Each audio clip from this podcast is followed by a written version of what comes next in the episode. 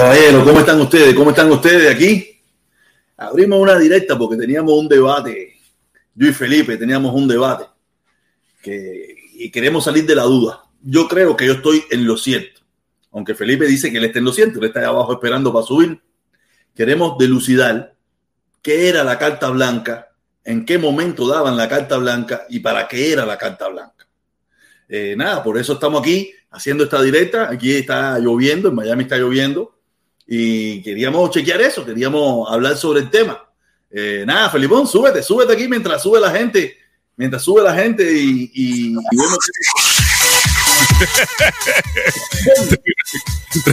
de la directa. No, no, no, no es fácil, no es fácil, Felipe. Vamos.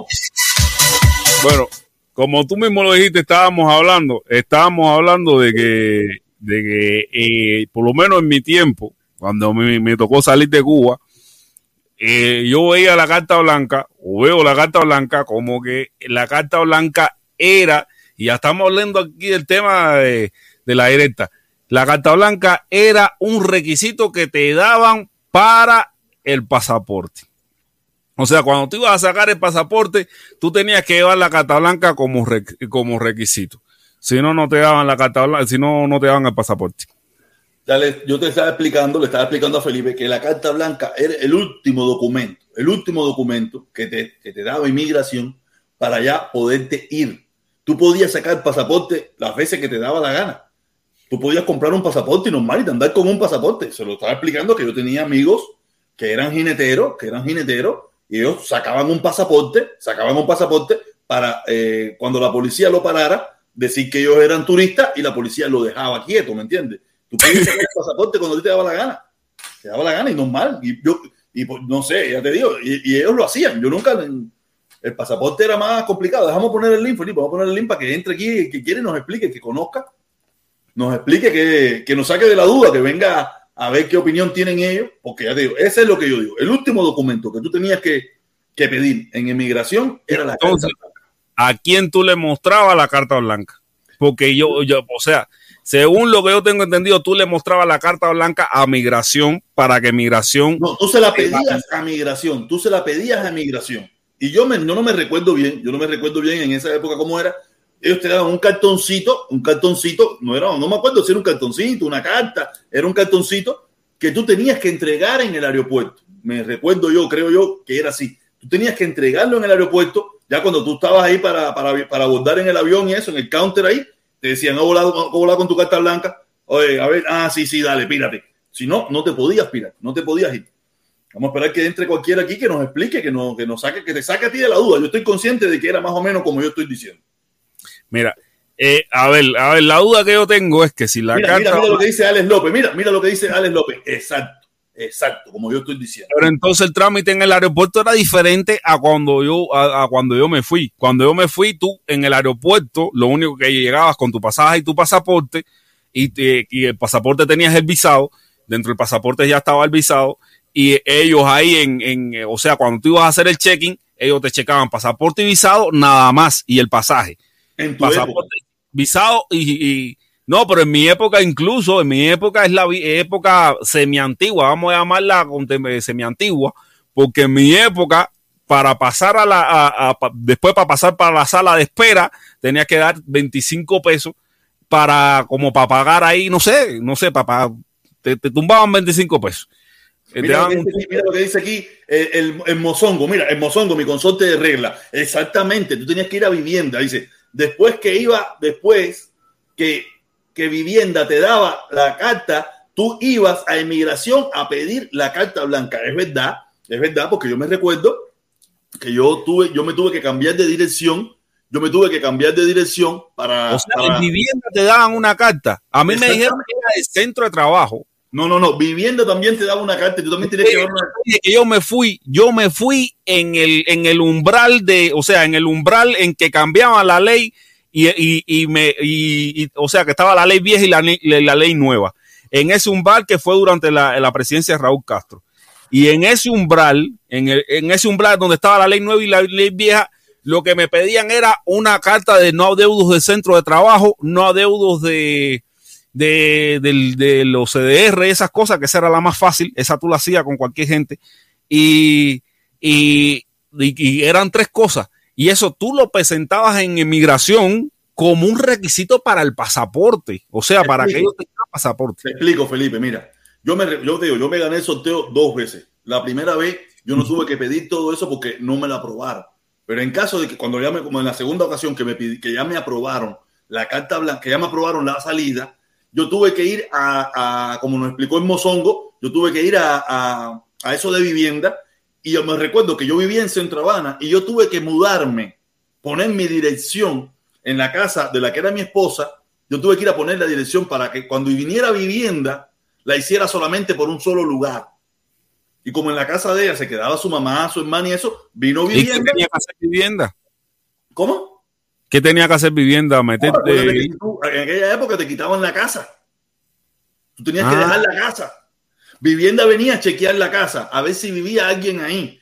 Y si era alguien legal, que no era una casa que tú se la estaba dejando a alguien ahí. No, no, no, no, no. Tenía que ser gente que vivía ahí por los últimos cinco o seis años y toda esa pila de cosas y ellos te hacían una inspección de la casa, pero como se quedaban gente en esa casa y como en la mía de Centro Habana, yo quería dejar a mi hermana, en eso yo dejé a mi hermana, tú sabes, yo tuve que mudarme para allá, mudarme para allá para yo salir en esa dirección, para cuando vino, cuando vino la vivienda, aparecí como vivíamos allí, en la casa vivía gente, ah, ok, aquí vive gente, no hay problema. Y de ahí con ese, con ese eso, tú ibas a la migración y era que tú pedías la carta blanca y era cuando tú te sentaban y te decían, ven acá, ¿y por qué tú te quieres ir? Y eso la cosa y todo el mundo decía, no, yo me quiero ir porque yo quiero mejorar. Ahí era donde nadie, nadie decía que es una dictadura. Nadie era preso político ahí. cuando a mí me preguntaron, cuando a mí me preguntaron, no, no, ¿por qué tú te quieres ir? No, porque yo quiero mejorar, yo quiero vivir mejor, yo quiero estar mejor, tú sabes. Y ellos te daban eso y te decían, ven a recogerla en dos, tres días o algo de eso. No me recuerdo bien. A ver qué dice el Mozongo, que el Mozongo existe en talla yo tuve que entregar un carro para poder salir, yo y mi mamá. Mira, tuvo que entregar un carro. Porque si tú no tenías eso, tú tenías que entregar todas esas cosas. En mi época tú, tú tenías que entregar la casa y tenías que entregar todo eso. Si, si en la casa no se quedaba nadie, ¿no? Si en la casa no, se quedaba nadie. Eso cambió, un, eso cambió un montón, todo eso cambió un montón precisamente con Raúl, todo eso cambió un montón. Ya, ya eso de vivienda se quitó completo, completo, porque incluso ese, el problema es que mm, a ver, yo no tenía, la vivienda, mi, mi, mi vivienda estaba a nombre de mi mamá y mi papá. O sea, yo vivía ahí. Pero si, si, tú, si hubiera sido la familia entera en tu caso, que lo que se hubiera ido, ustedes tenían que dejar la casa, los cubiertos, la cocina, el frigidaire, todo eso, te hacían un recuento de la casa y tú, no, y tú tenías que, tú sabes, eso te lo daban y tú podías estar dos, tres meses sin irte. Y todo eso, cuando tú te ibas ahí, tú tenías que dejarlo con la inspección que ellos hicieron para que lo sepa, si usted tenía un frigidaire, una mesa, un televisor, cuando ellos hicieron la inspección, todo lo que estaba en esa casa, ahí tenía que quedarse. Tú podías sacarlo todo antes de irte, antes que ellos vinieran. Antes que ellos vinieran, tú podías sacarlo todo. Pero ya después que ellos hacían esa inspección, todo lo que estaba a tu nombre se tenía que quedar ahí y era parte del gobierno. Coño, si era un reclamo que tenía la gente, era un reclamo de la gente. Y después, y, o sea, ya venía vivienda, te hacía la inspección y te daba la carta blanca esa. No, no, tú tenías que ir con ese papel, tú tenías que ir a inmigración y pedir la carta blanca. Que yo tenía que ir al correo de regla que estaba ahí en la esquinita, ahí en el parquecito, y ahí tuve que ir al, banco, al banco, comprar un sello, dos sellos de, de 100 dólares, no me recuerdo bien cómo era la cosa, para que ellos te daban ese papel que tú tenías que llevar a inmigración, porque tú, no, tú a inmigración no llevabas el dinero.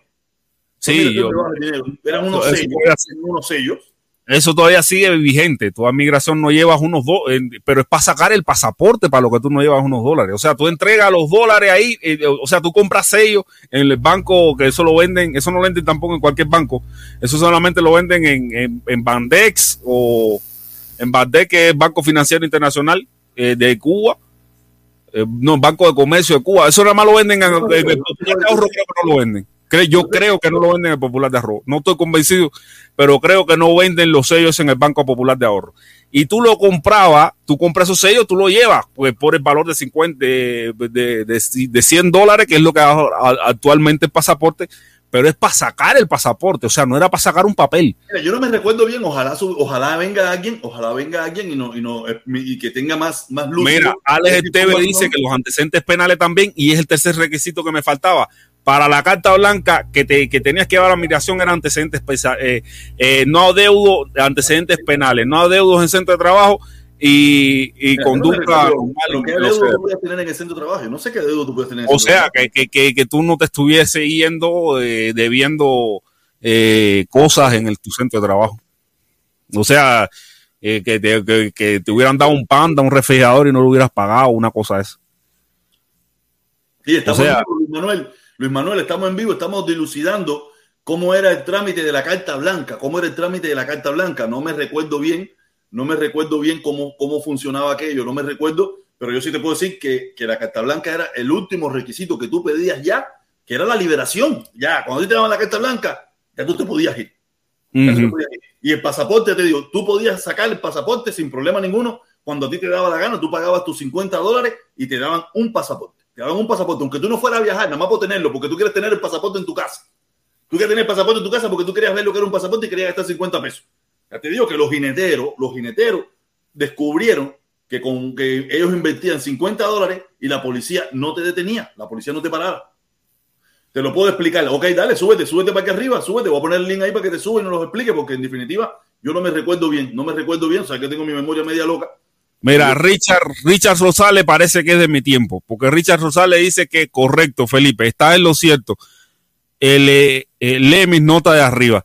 O sea, es lo que te digo, que, que, o eso lo cambiaron en un momento, en un momento lo cambiaron. ahí está Guantesi, ahí está Guantesi, que a lo mejor nos explica. Vamos a ver, Guantesi, ¿cómo tú estás, mi hermano? Guantesi, ¿estás ahí? Sí, como eh, Felipe, el pasaporte, el sello se compra allí mismo, tú lo sacas ya ahora, ¿me entiendes? Y cuando la, la onda esta de la, de la, de la carta blanca, había que ir a las casas. O sea, iba a vivienda, hacía el, el inventario en la casa, después que, que, tenía el inventario, iba a inmigración con esa carta y entonces eh, cuando ya daban la salida, la orden de la Carta Blanca, regresaban a la casa a ver si faltaba algo. Si faltaba algo, ya tú sabes, candela. Y, era así en esa época, más o menos así, como dice. Y lo de Felipe, los sellos, los 25 se usé eso que tú pagaste, ahora ya vienen incluidos en los tickets de aeropuerto. ¿Me entiendes? Antes se pagaba en el aeropuerto, eh, pero ya vienen ya dentro del pasaje y esas cosas al hacer el check-in. Y, para sacar el pasaporte, ahora tú llegas allí sin nada, lo, tienes que llegar con el dinero y, compra todo en donde te vas a hacer el, pasaporte. ¿Me entiendes? Vamos a ver, Luis Manuel, ¿estás ahí, Luis Manuel? Oye, sí, saludos, hermano. Oye, estoy estrenando tecnología nueva gracias a una donación de nuestro hermano común, eh, Luis Soler. ¿Ah, sí? Sí. Mira, para que vea cómo se ve la imagen, mira. ¿Cómo ah, ve? Qué bien, qué bien, qué bien, qué bien. Saludos, mi padre. ¿Cómo está ah, mira, mira, mira. Audífono y todo ya sabroso ya. Todo, todo nuevo. Coño, qué bueno, qué bueno. Oye, explícame aquí, sácanos de la duda, quién tiene la razón. Si tú te recuerdas bien cómo era el trámite ese de, de para salir del país, por lo menos en la época que yo me fui, era carta blanca. Tú saliste, tú saliste en el 94. No, yo me fui en el, 2001, 2002. 2002. Bueno, yo me fui, yo me fui 10 años después, en el 2002, no, dos, 12 años después, en el 2014. Mira, yo te voy a explicar cómo fue cuando yo salí. Pero yo salí, en el yo salí en el 92, 93. La misma, bajo la misma, bajo lo mismo. Eh, fíjate, como yo era graduado universitario y trabajaba en la televisión, yo tenía que pedirle a mi ministro la liberación. ¿No? Eso es lo que tenía que, pedir el trabajo. Después que me dieron esa carta de liberación, eh, entonces yo fui a inmigración y gestioné eso. Compré unos sellos que había que comprar, eran en el correo, sí. Y esos sellos se llevaban a inmigración. Todo eso tú lo hacías junto en inmigración. Llevabas todo eso allí y esperabas la carta blanca. Eso, la carta blanca me debe haber demorado, no sé, como un mes. Pero la carta blanca era lo último que ya tú pedías ya cuando ya tú tenías el permiso de viaje y todo ya. Cuando ya tenía, cuando tenías el visado, cuando tenías todo ya para salir del país. Ya, era la carta blanca, por eso se llamaba carta blanca, como el, permiso de salida. la carta blanca entonces? ¿En, en, el aeropuerto? No, no, no, después que, inmigración, después que inmigración te daba, te daba el, el pasaporte eso estaba listo. Eso estaba listo. Inmigración no tenía nada que ver con, ya, ya el pasaporte, cuando tú pasabas por inmigración del aeropuerto, tú tenías todos los, los, permisos. Sí, pero yo me, yo me recuerdo que te daban, yo no me recuerdo bien, pero yo creo que te daban una tarjeta, una tarjeta que era la que tú tenías que presentar en el aeropuerto, en el aeropuerto, que, que ellos que te la recibían normal, o que, que tienen la carta blanca, dame acá la carta blanca. Creo que sí, creo que sí, sí. Creo que sí, y eso te servía, y eso te servía también en la línea aérea cuando ibas a sacar el boleto. También, si tú no, si tú no, porque si tú no, si tú no tenías carta blanca, tampoco te dejaban comprar el, el boleto. Jorge, eso era al final de todo. Sí, al final de todo, ya. al, final, de todo. Al final del proceso. Inclusive, lo que no habían pasado el ejército no podían salir. No, si yo, mira, yo pude salir porque yo tenía, eh, como yo lo he explicado aquí, yo tenía mi eso que decía baja fala en tiempo de paz y de guerra. Tú tenías, oye, papá, en aquella época viajar era un estrés. Salir no, de pero, estrés que era horrible. Tú tenías que dar más ruedas, carajo. Y tú, Felipe, tú en octubre eliminaron las medidas. Las medidas esas tuyas las eliminaron en octubre. Así que y yo me fui a los cuatro meses de eliminar las medidas. Yo me fui a los cuatro ah. meses de eliminar las medidas. Bien, salir del país Salir del país en aquel entonces era un dolor de cabeza, una cantidad de trámites. No me acordaba de vivienda, no me acordaba de eh, los antecedentes penales. mira, fíjate, yo, yo creo que también hice cuento aquí. Yo, cuando fui a hacer lo de eh, para, para la segunda vez que me llegue el sorteo, eh, yo voy a sacar los antecedentes penales, pero no para inmigración, sino para la oficina de interés. Y da la casualidad que en la, en la caja, en la, en la en información, hay una muchacha que vivía en el mismo edificio mío en el Vedado. Se llama Judith. Mm. Ella trabajaba ahí en, en la, eso que está ahí en, en, línea, en línea y no sé qué, en la oficina esa que estaba ahí de, de antecedentes penales. Y yo me pongo a conversar con, cuando ah, me, me porque ya no vivía en el Vedado. Ah, coño, ojito, van, ah. Y empezamos a conversar. Y yo le digo, no, si yo, mis antecedentes penales. Y me dice, ah, se pone a mirarlo y me dice, ah, pero ya tú, ya tú puedes limpiar tus antecedentes penales. Yo no sabía ni lo que era eso. Ella me dijo, tienes que ir, tienes que ir, porque ya habían pasado cinco años, más de cinco años del caso mío, ¿me entiendes? y tienes que ir a la, con, con, este papel, tienes que ir a la, a la, corte donde a ti te hicieron el juicio ese, que es el provincial, y pedir limpieza de antecedentes penales. Tú sabes, yo tuve que pedir, para, yo no presentar, para yo no presentarme con ese papel, que la vez pasada no me sirvió para nada, yo me presenté con los papeles limpios, legales, legales, yo lo presenté, me dieron y me, me lo limpiaron, me lo limpiaron. Y normal, y cuando yo me presenté en la oficina de intereses, yo me presenté ya con, mi, con mis antecedentes penales limpios. Pero yo traje mis antecedentes penales pesados, donde se lía mi, mi, mi, caso de, de, de pues, todas esas cosas, ¿me entiendes? Sí, sí, sí no, los, antecedentes. Sí, sí, adelante, Luis Manuel. Imagínate, Jorito, yo me casé, mira, mi esposa es venezolana. Nosotros estudiamos juntos en, la universidad y nos casamos después que terminamos, fuimos cinco años novios, desde primer año hasta quinto. Y después que terminamos la universidad nos casamos. Cuando aquello no existía eso de casarse en un buffet. No, no, no, yo pagué 20 pesos por casarme, 20 pesos cubanos allá en mi pueblo, en el Perico, allá en Matanza. Y allá está mi, mi ahí yo voy a, buscar mi certificación de, matrimonio. Oh. Hace muchos años, tengo un matrimonio de, bueno, desde, imagínate, desde allá hasta aquí. Déjame, déjame, déjame, César, César Román dice, saludo, protestón, Felipe, desde Atlanta, Georgia, Guantesi, eh, Honduras. ah, Aguante Honduras. Aguante, aguante Honduras. No sé qué quiere decir aguante Honduras. Eh, me imagino que algún juego. Desde Atlanta. Dice Atlanta, Georgia, aguante Honduras. No sé qué querrá decir entonces. Y con eso, pero igual, saludo, mi hermano. Mira, aquí está, aquí está, mira, aquí está. Aquí se dice Orlando Hernández. Dice Orlando Hernández, en línea y era donde estaba la, ahí mismo. De, de antecedentes penales. Dice Ricardo, Carta Blanca era el permiso del gobierno de salir del país y que eh, explica ante las autoridades de inmigración y aduanales que usted no tiene deuda con el Estado. Deuda significa muchas cosas. Sí, muchas cosas. Tenía permiso de trabajo, muchísimas cosas más, tú sabes. Eh, permiso de trabajo no, sino que no tenía la vivienda, ya todo estaba ya clear, ya todo estaba clear.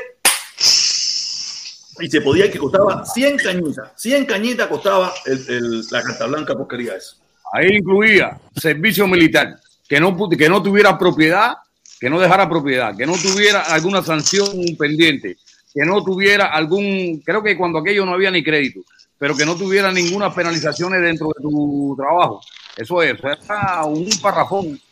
Eso, eso, eso incluía muchas cosas, eso no era solamente, eh, pero eso era lo último, lo último, ya cuando tú tenías la, ya cuando tú tenías la, la, aprobación de salida del país por, por, por lo que sea, por eh, eh, invitación, invitación, que era mayormente invitación o salida definitiva, era lo, ya tú tenías eso, tú dices, ahora voy a migración y te metías el dramón, el dramón ese también.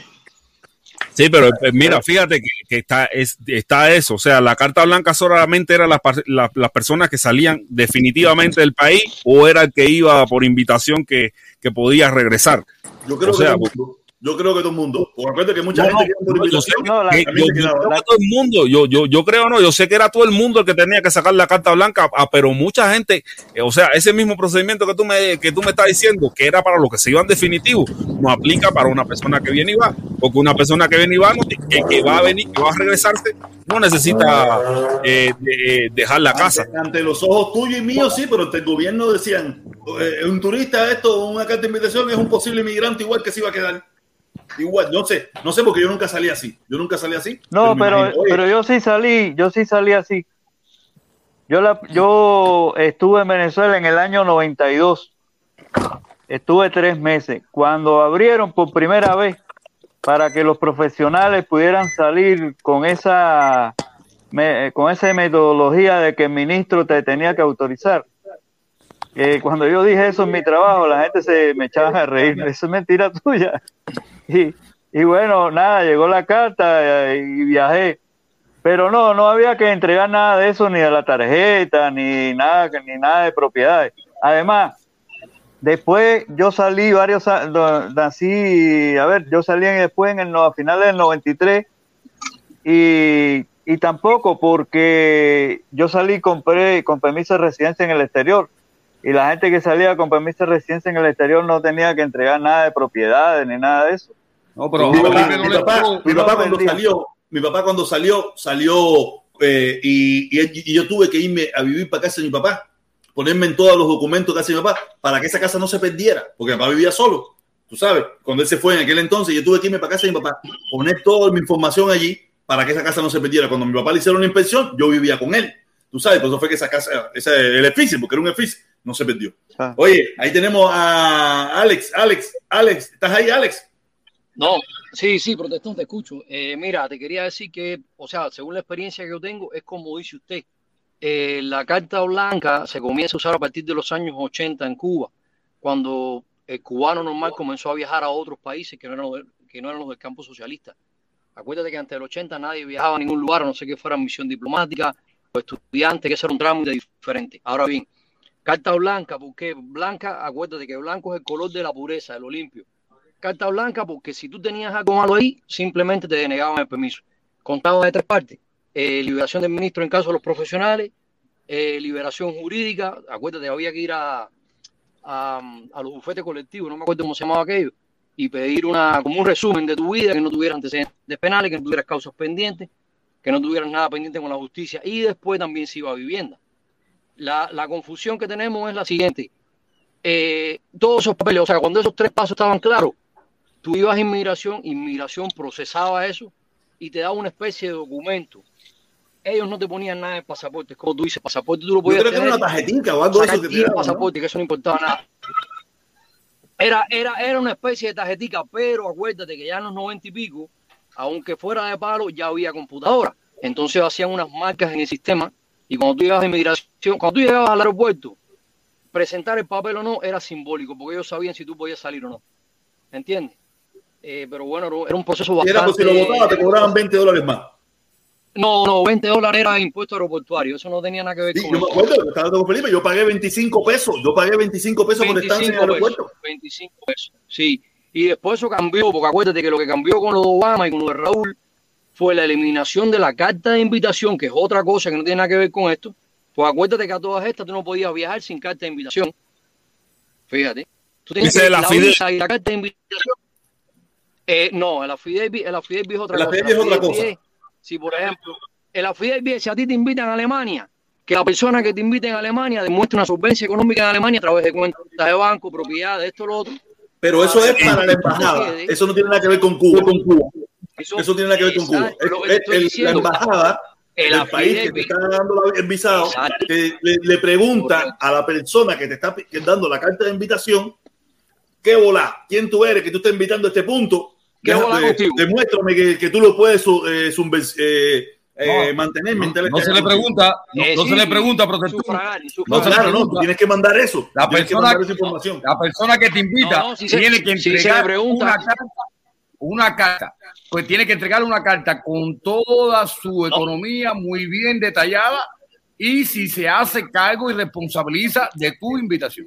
No, no, no, ni, ni es tan así, porque cuando yo es que le eso- eso No, si es así, así, así. Aquí no se llama así. affidavit, aquí en México no se llama No. y es simplemente tú presentar tus estados de cuenta, solamente son los estados de cuenta y en la carta tú dices, no, yo fulano de tal. Sí, pero, eh, pero acuérdate que, que mientras, tú estás, mientras más cosas tú pongas que son de tu propiedad, más posibilidad tienes de aprobación. Tú sabes, yo claro. suponía que tú tenías una casa, Claro. que tú tenías un negocio, Claro. que tú tenías tanto Mira, sí, así. Mientras más Mira. tú pongas, es mucho mejor. México. Es así como dice Sí, Jorge. Sí, sí, no, sí, eso sí es verdad, eso sí es verdad. Escucha, Porque yo tuve, yo tuve que esperar Escucha, el affidavit. Cuando yo me vine para acá, el, el tío de la que era mi esposa, él, él nos mandó el affidavit. Él tenía negocio, tenía como cuatro casas. Él puso toda esa pila de cosas que era un affidavit como casi un millón de dólares. Yo no sé, si- tú sabes. Por la affidavit yo no tuve Mira, problema. Mira, No el problema. gobierno mexicano, México es diferente porque México te da un documento que se llama Carta de Internación. Es como se llama el documento que emite México. Pero igual, el proceso es el mismo, mi hermano. Y el país más, más, más riguroso, por lo menos del continente americano, en ese tema, es Canadá. Para usted invitar a una gente a Canadá y que se lo aprueben, tienen que tener dos millones de pesos. O sea, un, eh, no literalmente. Eh, son muy exigentes los canadienses. No, no, mira, no, porque tuve- yo estaba conversando eso con Felipe y dije, no, vamos a abrir, yo no iba a abrir una directa, yo iba a ponerme a ver la televisión, que aquí está cayendo un agua al coño de su madre. Y yo voy a ponerme a ver la Vale. televisión, descansar, tú sabes. Pero Vale. dije, no. Chile también de rich. Felipe, perdiste los 20 cañas. No, yo no, no, a ver, a ver, a ver. yo, pues, el problema es que yo, el punto es que yo lo veo como un requisito para que te dieran el pasaporte. No, no hacía falta. Tú el pasaporte lo comprabas en el momento que te daba la gana y para lo que te daba la gana. Si lo usabas o no lo usabas, era problema tuyo.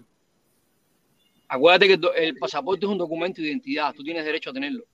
Exactamente. Tú no, era, tú no tenías que pedir un requisito extra ni nada para tenerlo. Si tú viajabas o no viajabas, ese era tu problema.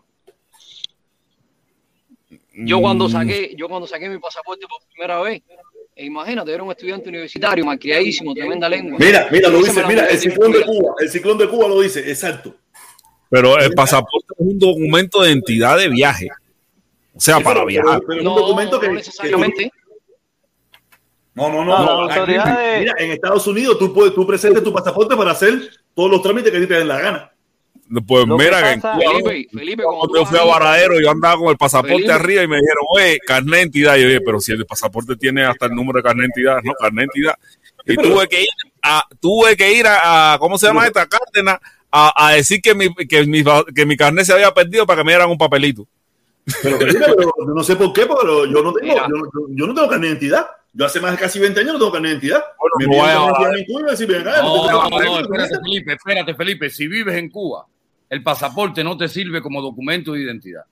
¿Viste? ¿Me entiendes? Si vives en ¿Quién Cuba, dijo eso? Si ¿Quién vives dijo en eso? Cuba. Yo, Eso yo no- te lo digo. No, hermano, Yo eso te no lo es digo. así. No, la es policía te metió pie porque, mira, en cualquier estado del mundo, bro, léelo, mira, en Mira, cualquier estado del mira, mundo, un hermanito, documento que tenga hermanito, tu nombre, yo tengo pasaporte. Hermanito, déjame, déjame de explicarte algo. Déjame explicarte algo. Yo tengo pasaporte desde 2008. Desde 2008 yo tengo pasaporte. ¿Me entiendes? Y yo, y yo no podía, Sí. fíjate bien, escúchame, yo no podía en una western sacar dinero con el pasaporte para que entienda. No puedo presentar mi pasaporte En como Cuba, en documento. Cuba. Pero yo vivo en Cuba, compadre. Porque, porque es allá, por las cosas allá, pero, pero es un documento de identidad, brother, en cualquier lugar del mundo. Mira, yo- mira, yo Padre, te aquí tú vas a decir aplicar un algo de empleo Cuba. y ¿qué te piden? Prueba. Compadre, Yo no te puedo decir aquí si tú puedes trabajar con el pasaporte, pero A, a los efectos legales.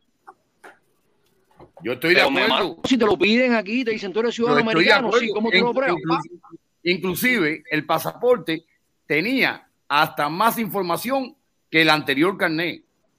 Claro, Inclusive el pasaporte tenía, tenía, ahora, eh, ahora el carnet nuevo tiene más información, por supuesto, pero tenía más Ya, ya el carnet en Cuba es una tarjetica, ¿eh? Ya el carnet en Cuba es una tarjetica plástica, es igual también. Sí, claro. eh. Sí, sí. Ya, No, pero eso, eso Yo hace, cogí- eso hace yo 15 soy años ya. Dime. ¿Qué cosa? Eso hace 15 ¿La años tarjetica? ya de la tarjetita, por lo menos, sí, por lo menos No, 15 no, años. yo cogí la tarjetica de papel. eh, Sí, no, no, plastificada. pero no, yo, no, yo sé lo que Yo protesta. cogí hasta la tarjetica plastificada de papel, pero ya no, y ahora es Ah. una como una Ya tarjeta como de la tarjeta no lleva, el carnet de Cuba no lleva 10 años, compadre. La tarjeta no, No, lleva 10 el, años. ¿Verdad? nuevo- el nuevo sí no ya ni como cuatro años. Yo lo sa yo, eh, yo fui y lo saqué la última vez que fui. lo sa- yo saqué el carnet. eh, pero tú tienes, tú tienes, tú estás, tú estás repatriado eso, ¿sí? No, yo no sé, yo nunca me, yo nunca perdí la nacionalidad, la residencia que diga. Yo voy a ver que es mi consorte aquí. Oye, Luis Manuel, yo no sé con quién nos estamos hablando aquí. Cuando viene a ver, el tipo está metido de verdad. eh, Yo voy, yo ese todos los años, ah, yo, yo voy todos los, mírala ahí, mírala aquí. Ahora, Felipe, Felipe, mira, eso es, también depende del policía que te pare, porque el policía que te pare, tú le dices, mira, algo de eso, y te dice, ah, bueno, dame acá, y ya, y, y se hace el loco. Eso es relativo, porque el pasaporte está claro, compadre, el pasaporte tiene toda la información. Mira, mira, para la yegua de Canadá que dice que yo no me llamo Felipe. ¿Qué dice ahí? Creo que tú estás enamorado de la yegua de Canadá. Yo No, enamorado de la yegua de encantas- ¿Qué dice ahí? Felipe, Felipe. Felipe. Si lo dice en mi carnet de entidad, ¿me llamo o no me llamo Felipe? Así mismo, es. no, aquí estamos en Pachanguita, Pachanguita. Ahí también me acabo de tomar mi rifle de, de Ahí tengo el otro ahí, que ahorita cuando termine aquí saco el otro mierda.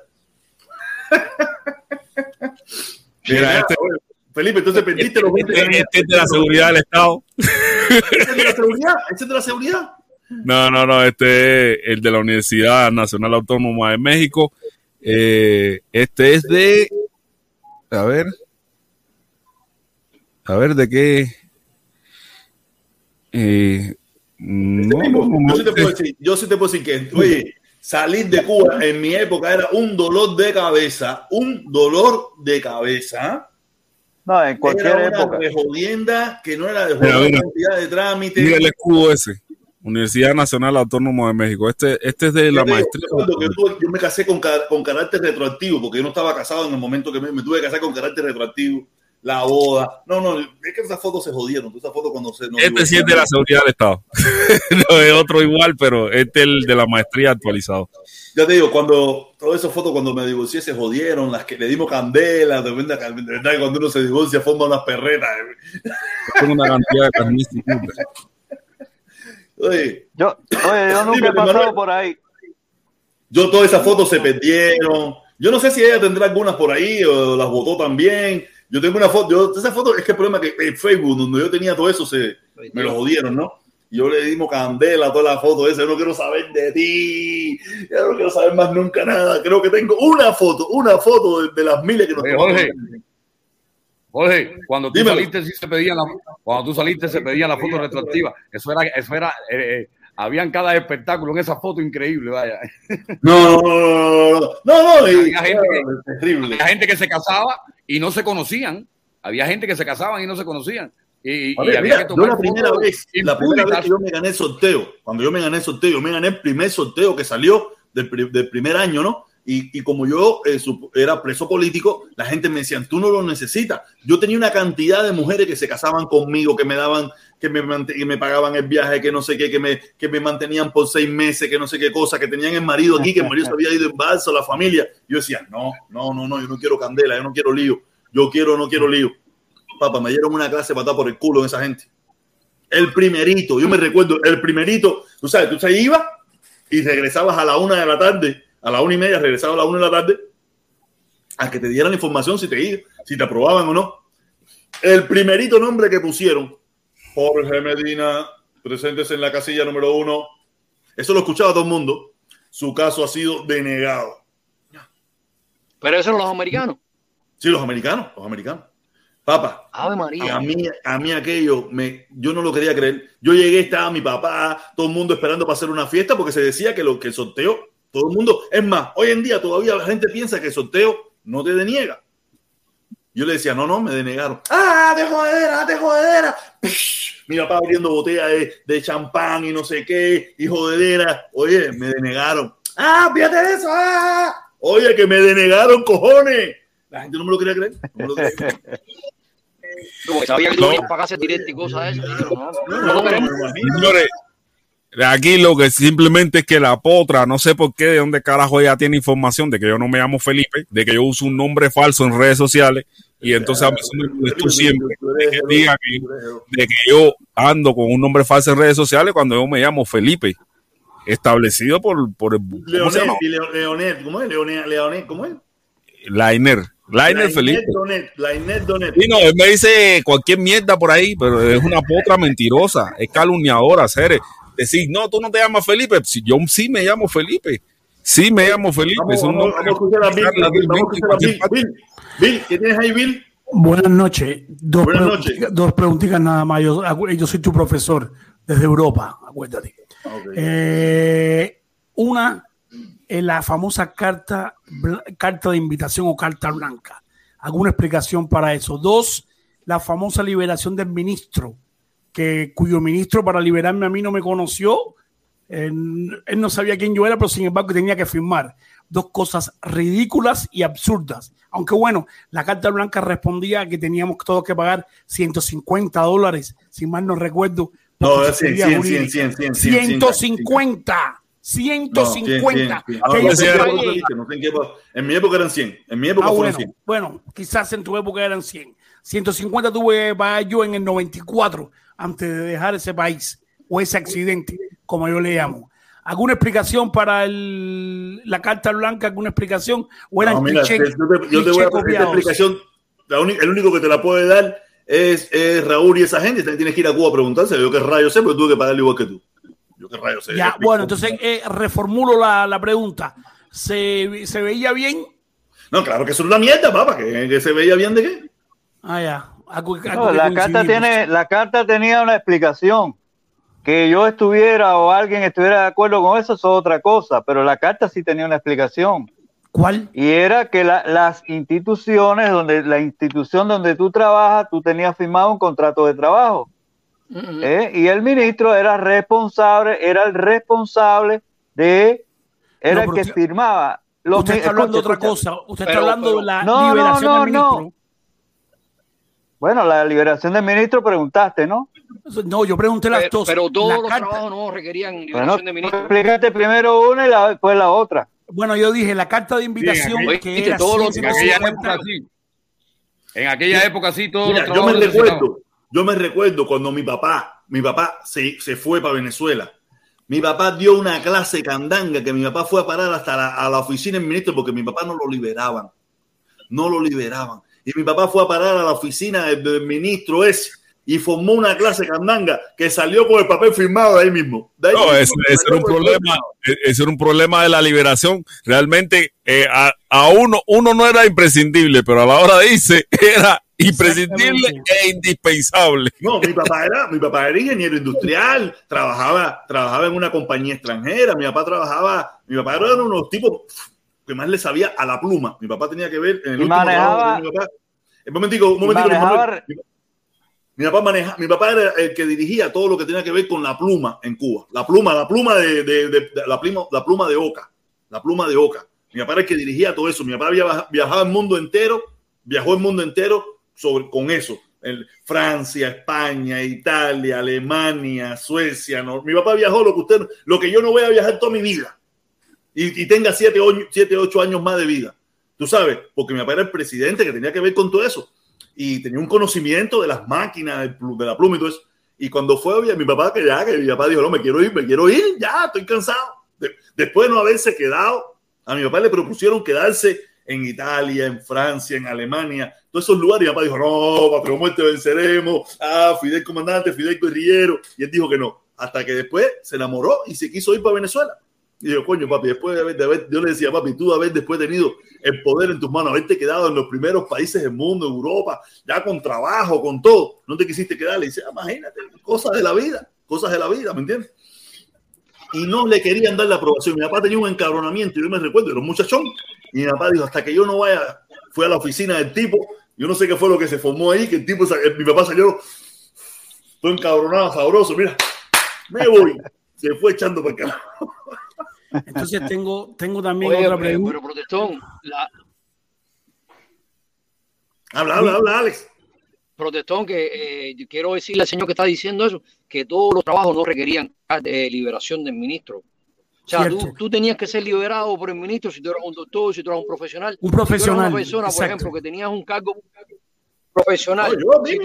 a ver, por ejemplo, mira, gente que trabajaba en constructoras militares, en cosas que, que, o sea, digamos, objetivos del gobierno, como decían ellos, donde hubiera algún tipo de información clasificada, esa gente tenía que esperar. Esa gente tenía que esperar tremendo tiempo, para que lo sepa. Y esa gente estaba embarcado. Todo el que tuviera que algo, algo, que ver con los militares, embarcado. Todo el que tuviera que ver con centros de investigación, la biofanta, Salud Pública, el INDER, embarcado. a ver, Vic, ¿cuál es la pregunta que tienes, Vic?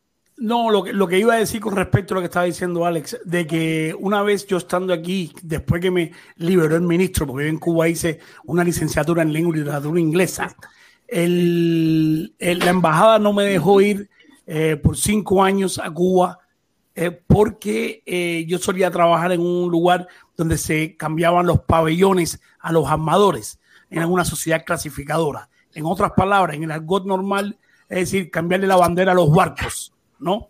Y entonces los dueños de los barcos de embarcaciones, sobre todo de recreo, eh, americanas, que tocaban puerto cubano para violar el bloqueo, pues se le cambiaba el pabellón por Antigua y Barbuda, eh, Belice, cualquier isla esta, y así no tenía ningún problema el armador, el dueño.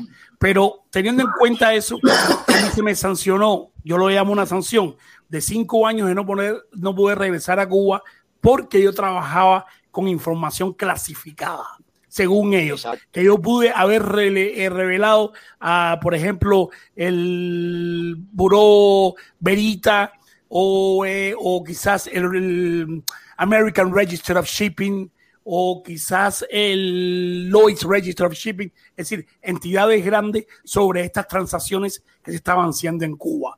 Yo en realidad, yo sí participaba en la gestión, porque yo era el, especialista comercial ahí, pero realmente no veía por qué yo tenía una, un, nexo directo a eso y por qué se me sancionó. Esa sanción me costó que perdí a mi madre y no pude ir a enterrarla porque todavía estaba durante la, sanción. Después me mandaron una carta que podía ir a Cuba como turista, que se dio 45 días, etcétera, etcétera, la condición que tiene todo el mundo. Y eso realmente me dolió muchísimo, ¿no? De que porque yo había optado venir para otro país, cambiar mi estatus de vida, pues tuve eh, un precio que pagar, ¿no? Eh, hasta cierto punto entiendo las regulaciones del país. Eh, realmente considero de que, bueno, de que por un problema de, de protección del país y de la identidad de todos aquellos armadores que iban a Cuba a cambiar su embarcación, esa información, que no fue el caso mío, pudo haber sido eh, revelada a otras entidades. porque qué quiere decir eso? Eso quiere decir de que si aparecían nombres de armadores que tocaban puertos de Cuba, pues eso podría traerle problemas a ellos. Cosa que no gana que, que, no con entonces lo que yo me dedico, lo que yo me refiero es a la medida tan eh, tan severa. Tú sabes que las cosas en Cuba son a su manera, ¿no? no eso tú no, imagínate eso. Eso, no, yo, creo, yo creo que en tu caso Bill Gates, más que el comunismo, el gobierno o algo de eso, fue alguien a que tú le caías mal y hizo eso para joderte. No, no, yo. de verdad que sí. No, yo conozco otros casos también. conozco un amigo mío que. y eso puede pasar, el abuso de poder puede pasar. Claro. Sí, yo sé qué pasa, yo, sé qué pasa. Yo me fui estando en servicio social. Yo me gradué. Mira, mira, yo me gradué y, estando en servicio social me fui del país, me les escapé y no me dejaron entrar en siete años. ¿Y sabes qué? Cuando me dejaron entrar, dije, ahora, ahora no voy a ningún lado. Y llevo 14 aquí, tengo toda mi gente en Cuba y no he ido, brother. Porque para mí, ¿sabes? Siete años castigado, yo te entiendo, castigado por algo que tú no hiciste. Es, una, es un castigo, es una sanción. A mí después de los siete años me mandaron la misma carta. Oye, ya estás limpio para venir. Dije, ¿sabes qué? Disculpa, protestón, por decir esto en tu programa. Dije, ¿sabes qué? Se mete en Cuba por culo. es una decisión personal, una decisión personal. Yo estuve casi 10 años sin ir. Eh, eh, yo estuve casi 10 años sin ir y estoy arrepentido de haberme metido tanto tiempo sin ir. hermano. Algún día a lo mejor te sentirás que estás bien, un día te sentirás que estás mal. Eso es una, es una decisión personal tuya. Yo estuve casi 10 años sin ir y, y, me arrepiento una y mil veces haber estado 10 años sin ir a ver a mi mamá. Alex, te voy a dar un consejo. Yo, te, yo soy un hombre de, de 60 años casi. Te voy a dar un consejo cuando pueda, ve a ver a tu familia. Eso es lo más no, pero mira, No, yo tengo ganas de hacerlo, pero la misma vez.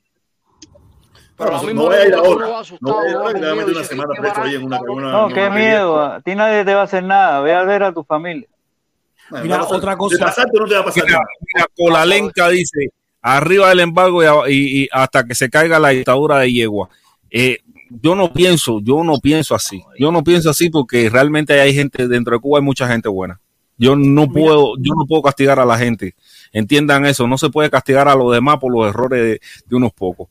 Y, ahí es donde está, donde está el, el, meollo del arroz con pollo.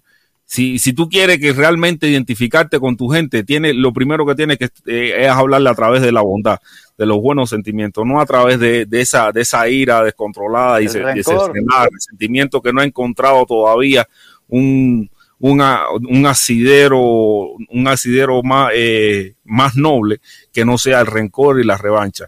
Y realmente uno puede, y yo me imagino que el mismo caso que hablaba Bill Gates ahora, que él le contaba un, eso, yo, y yo, yo me imagino que por ahí hay casos mucho peores donde sí hubo ensañamiento, porque como, le, como mismo le dijo a Bill Gates, era una persona a que uno le caía mal o que te tenía envidia, literalmente envidia, porque tú eras el que te estaba yendo y él se estaba quedando ahí te tenía envidia y por eso hizo lo que hizo. Metió, metió la, la cizaña hasta Jón y para que tú no pudieras entrar a Cuba. Mira, Porque así como lo veo. una de las cosas. Eh, a veces, hay muchas cosas que pasan en Cuba, a veces son, son los. Y por eso vas a castigar. Son los hombres. Y por eso vas a castigar. Sí, pero por eso vas a castigar a los otros, eh, a los otros de 10, 10 millones 99, punto 99, de cubanos que hay por uno que tú le caías mal, que te tenía envidia porque tú te ibas y él se quedaba. Incluso él quería estar en tu posición, posiblemente él quería estar en tu posición. Te tenía envidia y por eso te quiso joder. mira, es que, mira, la problemática cubana es tan jodida, es tan jodida. Eh, porque yo, no, yo, no, concibo, yo no concibo cómo los cubanos, cómo los cubanos pueden decir esas cosas. Yo no lo concibo, no lo concibo de verdad. Porque no se acuerda cuando estaba en Cuba. No se Mira, Felipe, ahora teniendo en cuenta eso que tú dices, ¿Tú, quieres, ¿tú quieres que... te diga cuál es, ¿tú quieres que te diga cuál es el odio? Eh, protestón, ¿tú quieres que te diga cuál es el odio? Sí, yo, coño, claro. Mira, ¿tú sabes cuál es el odio? Frustración. Porque es lo que le dijo un tipo el otro día. Todos nosotros, de un modo u otro, fuimos cómplices de la dictadura cubana. ¿Por qué? Porque estando allá, ni tiramos una piedra, ni dijimos abajo Fidel, ni no sé qué, ni no sé cuánto tuvimos que salir del país para perder el miedo, para conocer otras cosas, no sé qué. Ya no nos acordamos en las condiciones que vivíamos nosotros allá. Y nos paramos a exigirle a los infelices o allá, eh, a exigirle cosas que nosotros no tuvimos el valor para hacer. Papi, ese, es el máximo ejemplo de la cobardía. Y cuando tú entiendes que tú fuiste en algún momento un cobarde, yo no me considero cobarde porque yo no estoy en esa página. Pero toda esa gente que desde aquí están exigiendo, tírense para la calle, sabiendo que no hay condiciones, sabiendo que los van a aplastar, sabiendo que, el gobierno está contra la pared. No, pero lo van a aplastar ahí y en cualquier parte del mundo, no solamente en Cuba, en cualquier parte del mundo lo aplastan igual. Ojo, ojo. No, aquí en Suecia no van a aplastar a nadie. Ojo. ¿En dónde? No, no, no, no, no, no. Discúlpame. Pregúntale, al señor que estuvo en Lund. Quizás a lo mejor el señor que estuvo en Lund no pudo ver una manifestación o algo así, pero bueno, eso no viene al caso ahora. Eh, no, eh, me refiero a Felipe que dice que estuvo en Suecia y lo que tuvo fue una semana, oh. orinó y, y viró para atrás. Pero bueno. Eh, no, no vine para atrás. no vine para atrás. Y pasé para Canadá. No ha habido una, había un Canadá, Suecia, Suecia, Canadá. No ha habido una manifestación, a lo mejor bobería, un reclamo, pero no, no se ha ido fuera de control. Pero si en Suecia hay una manifestación que se va fuera de control, van a salir las tropas de del gobierno y los van a aplastar. Pero es que, pero es que atiéndeme, precisamente hay un acápite en la constitución de Suecia donde dice de que la policía como cuerpo represivo no puede hacer uso de la violencia ante situaciones tumultuarias. ante situaciones, por favor, váyanse para la casa. No, no, no, no, no, no, pero hay otros métodos. Ese es otro lugar del mundo, man. No, no, no. pero países nórdicos. que los suizos la idiosincrasia es muy diferente a la nuestra. Felipe. Es diferente a la nuestra. Mira, Gates, que nosotros lleguemos a Suecia de latino, la policía tiene que salir a dar golpe. Y si te la llenan los norteamericanos, la policía tiene que salir a dar golpe.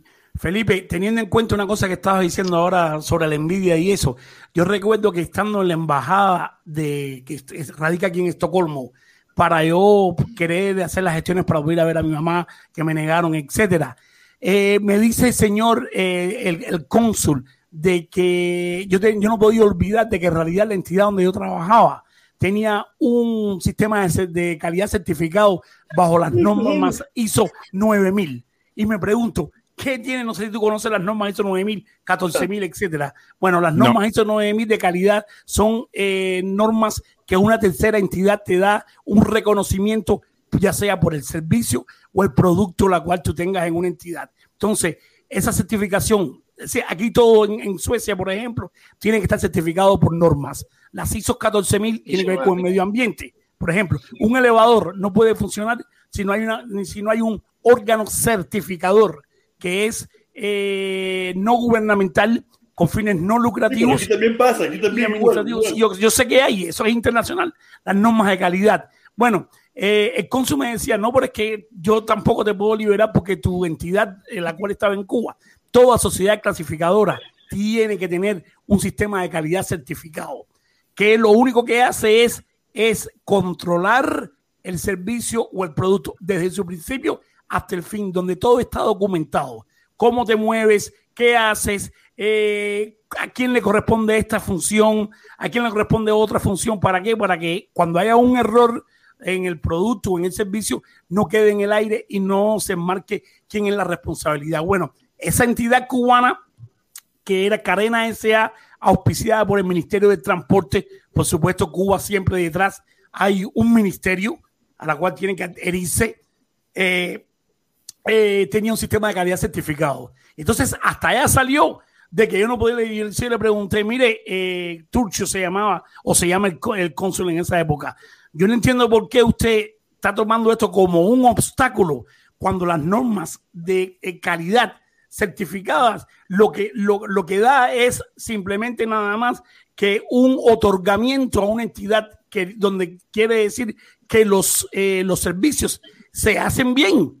¿Qué tengo que ver yo con eso? No, no, tú sabes. Es decir, yo pude eh, percibir de que Consul no tenía palabras para explicar o para asociar las normas de calidad que no tienen nada que ver con, con, con política. Yo he oído, no. yo he oído la, la, ISO 9000 esa, no sé dónde las he oído, pero yo las he oído. ISO 9, sí, ISO 9000, eh, ISO 9000 es un, conjunto, es un conjunto de normas Sí, yo lo he oído, no, que, no sé dónde lo pero que, que, yo oído eso. Donde se documenta yo y, y, y, se puede aplicar para todo, una escuela, una certificación. una certificación por una tercera parte de reconocimiento. Es una certificación que da, que da aval.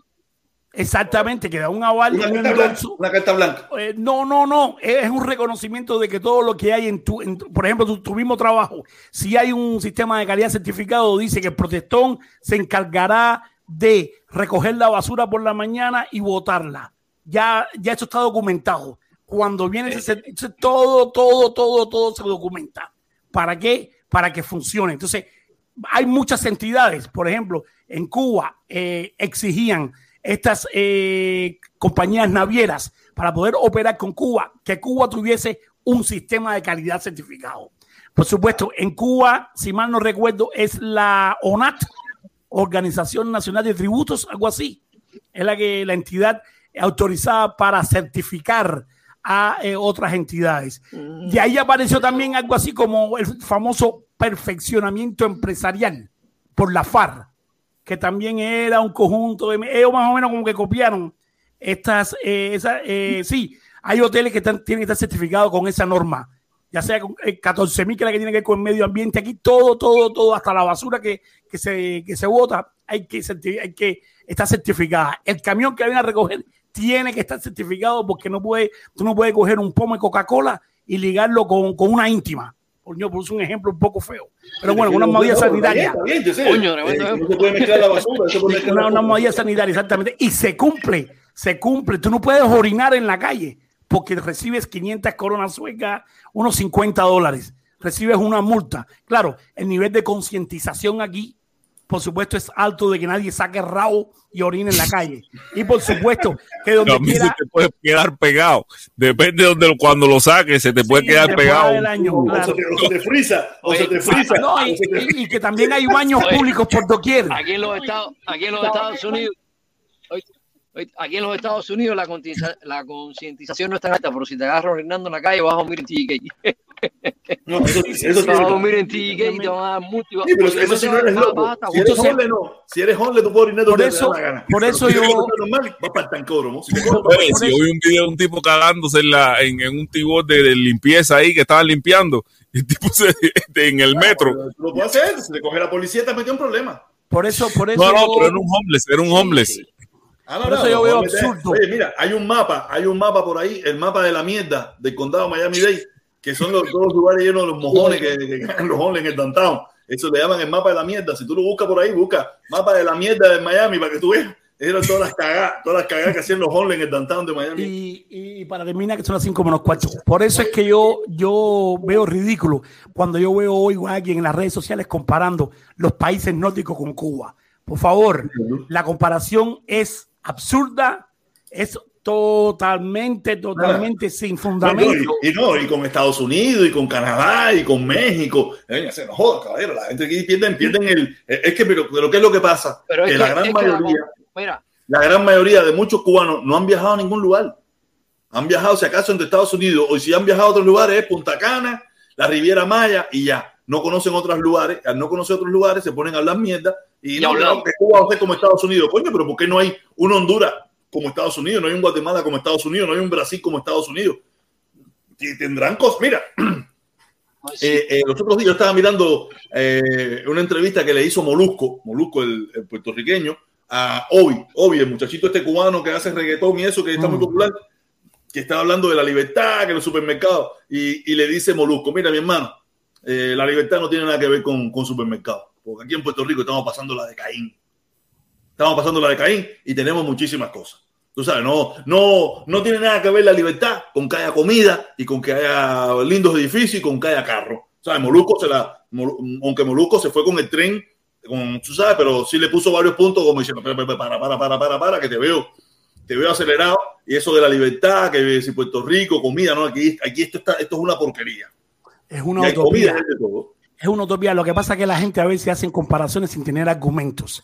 No, que los cubanos estamos traumatizados. Los cubanos estamos cubanos, traumatizados con la comida. Todos pensamos que todo es comida sí, y que la libertad viene por la comida. Y así no funciona. Muchos cubanos alegan de vamos a practicar no, el, sistema, el sistema de bienestar eh, de los países europeos, de los países nórdicos en Cuba, eh, una socialdemocracia. Por favor, primero hay que empezar desde la base. Primero hay que empezar con la concientización del, del ser humano, del individuo para entonces después pensar en esos sistemas económicos que son totalmente diferentes, totalmente diferentes. Por eso yo veo esas comparaciones estúpidas, estúpida, mediocres, estúpida, estúpida. que vas a comparar, es que comparar de los ir de lo sublime a lo ridículo, ¿no? No, no, comparar a países poderosos, países que han tenido un poder, países que tienen una, una capacidad, con una isla ahí, todo, todo hecha porquería eh, por los últimos 60 años, no jodas. Países con recursos países con recursos. Exactamente. Aquí, aquí no, por ejemplo, la basura tenemos que comprarse la Noruega porque no hay basura. ¿Cómo es posible que no haya basura? No, no hay basura porque se convierte, esa, esa, esa basura se convierte en energía renovable, en combustible. Aquí la mayoría, y por supuesto, a partir del año que viene, cero carro con combustible en Suecia. Ya va a ser como Noruega, todo eléctrico. Y entonces, ¿qué pasa? Que, que para, para poder hacer eso hace falta recursos tiene Cuba recursos para poder coger la basura y es que no tiene un camión de basura para recogerla. Por eso, por eso es que el análisis que se hace, ¿no? Que en realidad pero, no pero tiene... Eso, de, de, eso lo que no se dan cuenta esta gente que hablan, caballero, la libertad no se come. La libertad tú no la puedes poner dentro de un pan y echarla dentro de una cazuela y cocinarla. La, la libertad es una condición que propicia otras cosas, pero la base de los desarrollos de los países es primero lo que dice usted y luego la economía. Tú puedes tener la mayor conciencia del mundo, los, ciudadanos más cívicos y más correctos del universo, que si usted no tiene una economía que sustente eso. Y la economía a su vez es también un conjunto de cosas, eh, un, marco legal correcto, eh, eh, tener recursos naturales, tener rutas de, comercio. Y en Cuba no hay nada de eso, es lo que la gente no se da cuenta. En Cuba mañana dicen, mañana mismo, tenemos libertad. Libertad adelera, todo el pluripartidismo que ustedes quieran, libertad de expresión, todo lo que la gente quiera. ¿Y, que y, y el país no va a salir de hueco que está en 15 o 20 años. Eso lo dicen los economistas, gente que sabe. Y yo no sé, bro, yo el discurso, la, gente, la gente está perdida con respecto a Cuba, bro. Y no, yo pienso demasiado, demasiado perdido, no perdido, demasiado perdido. Cualquier, cualquier comparación es injusta. Porque tú tienes una mano con cinco dedos y ninguno es igual. Tu hermano gemelo y tu, un twin brother de un mismo huevo no son iguales. Entonces, ¿qué, qué sentido tiene comparar? Países nórdicos, como dices tú, países que tienen una tradición, primero de disciplina, países que tienen recursos naturales hasta por, hasta por gusto y países que además son pequeños en población. Porque donde tú vives, eso ahí tú sabes que ves un sueco uno cada tres kilómetros y son riquísimos. Nueve millones de habitantes. Son riquísimos. la seguridad social les sobra el billete. Nueve millones de habitantes, un país como Suecia, ¿no? Suecia o Suiza, Suecia. Suecia, Suecia. Y ustedes tienen de todo ahí, tienen petróleo, Suecia, tienen petróleo, tienen lo, tienen industria automotriz, tienen ferrocarril, tienen madera, tienen de todo ahí no, no, eso es, es, incomparable, es incomparable, pero la gente habla mucha bobería. La gente habla mucha bobería y no tienen idea de lo que de, lo, de, lo, de las cosas. Yo sí, yo sí. Mira, yo, yo creo, yo creo que los sistemas, los sistemas como Suecia, como los de, países nórdicos, no, eh, no se pueden replicar, pero sí se pueden emular. O sea, sí se puede tratar de, de llevar a cabo las estructuras que ellos tienen llevarla a eh, tratar de, emularla, o sea, uno tiene que, que, copiar de los mejores, no, no, no puede copiar de lo que le, no vamos a copiar de, de, de Haití, del estado fallido de Haití, ¿no? Por poner un ejemplo tenemos que tratar de copiar de los que mejorcito le va en la vida. Y, si vemos países que le va mejorcito, eh, son esos precisamente los nórdicos. Por eso yo, yo veo que muchas personas los toman como referencia a ellos, precisamente porque le va bien en la vida, porque tienen un sistema social que garantiza eh, el bienestar social, o sea, el estado de bienestar, como ellos le llaman y, y, uno lo que trata es de emular sus estructuras administrativas, no, no, no de copiarlas, porque es verdad que no, no tiene la misma base cultural, la misma base, eh, la misma base cultural y, y social ni económica también ni histórica también, o sea, eh, los suecos y los, los suecos tuvieron la oportunidad de, de, de controlar el, el, tuvieron la oportunidad de controlar del mar. Los suecos son socialdemócratas. Permiso, permiso, permiso un momentico. Mira, alguna Matata. Eh, Biden acaba de, hace unos días atrás, que para el 2030 en Estados Unidos no se puede vender un carro más con, con de combustión interna. Todos tienen que ser eléctricos para el 2030. Eso es eh, eh, ¿sabes? Se puede, probablemente esa ley se puede abolir y van a formar tremenda mierda aquí y todas esas cosas. Pero para el 2030 en los Estados Unidos, todos los carros que se vendan tienen que ser eléctricos. Tú sabes, no que, si tú tienes uno de combustión interna, lo puedes tener. Pero todos los carros que se vendan nuevos tienen que ser eléctricos. No se puede vender ningún carro que no sea eh, de, Sí, yo, yo creo, yo creo que el, la mayor, la, la, mayor, ¿cómo se llama esto? El, mayor obstáculo que han enfrentado los eléctricos para, para, para su adopción ha sido la autonomía que tengan de, o sea, que la autonomía que tengan y, los tiempos de carga. Realmente eso, esos son los mayores obstáculos para el paso al carro eléctrico. Si, si tu carro eléctrico tú lo, puedas tú lo pudieras cargar en media hora y tuvieras una autonomía suficiente para llevar tu día, tu, lo, que tú vas a hacer diariamente, la gente va a tener menos reticencia a dar el paso al eléctrico porque realmente son muchas más. La mayor reticencia que hay ha sido, ha sido eh, los dueños de los que tienen que, lo, de los propietarios de lo que tienen que ver con, los pozos de petróleo, con las refinerías y todas esas cosas.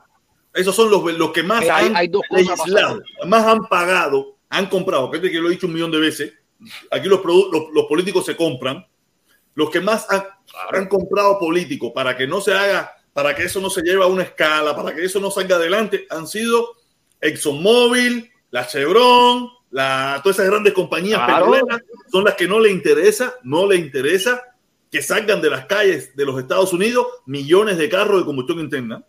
No le interesa porque se van a tener que meter el petróleo por el fondillón. ¿Okay? No, el, petróleo lo van a seguir vendiendo. Un momentico, déjame leer lo que dice César, déjame leer lo que dice César, dice César Omar. Los países nóticos no tienen bloqueo brutal, no para nada, para eh, nada. ¿Puedo responderle eso a César? Dímelo. Sí, mira, César, eh, por supuesto que los países nórdicos no tienen un bloqueo brutal, pero eso no quiere decir de que en realidad los países nórdicos se formaron de la nada.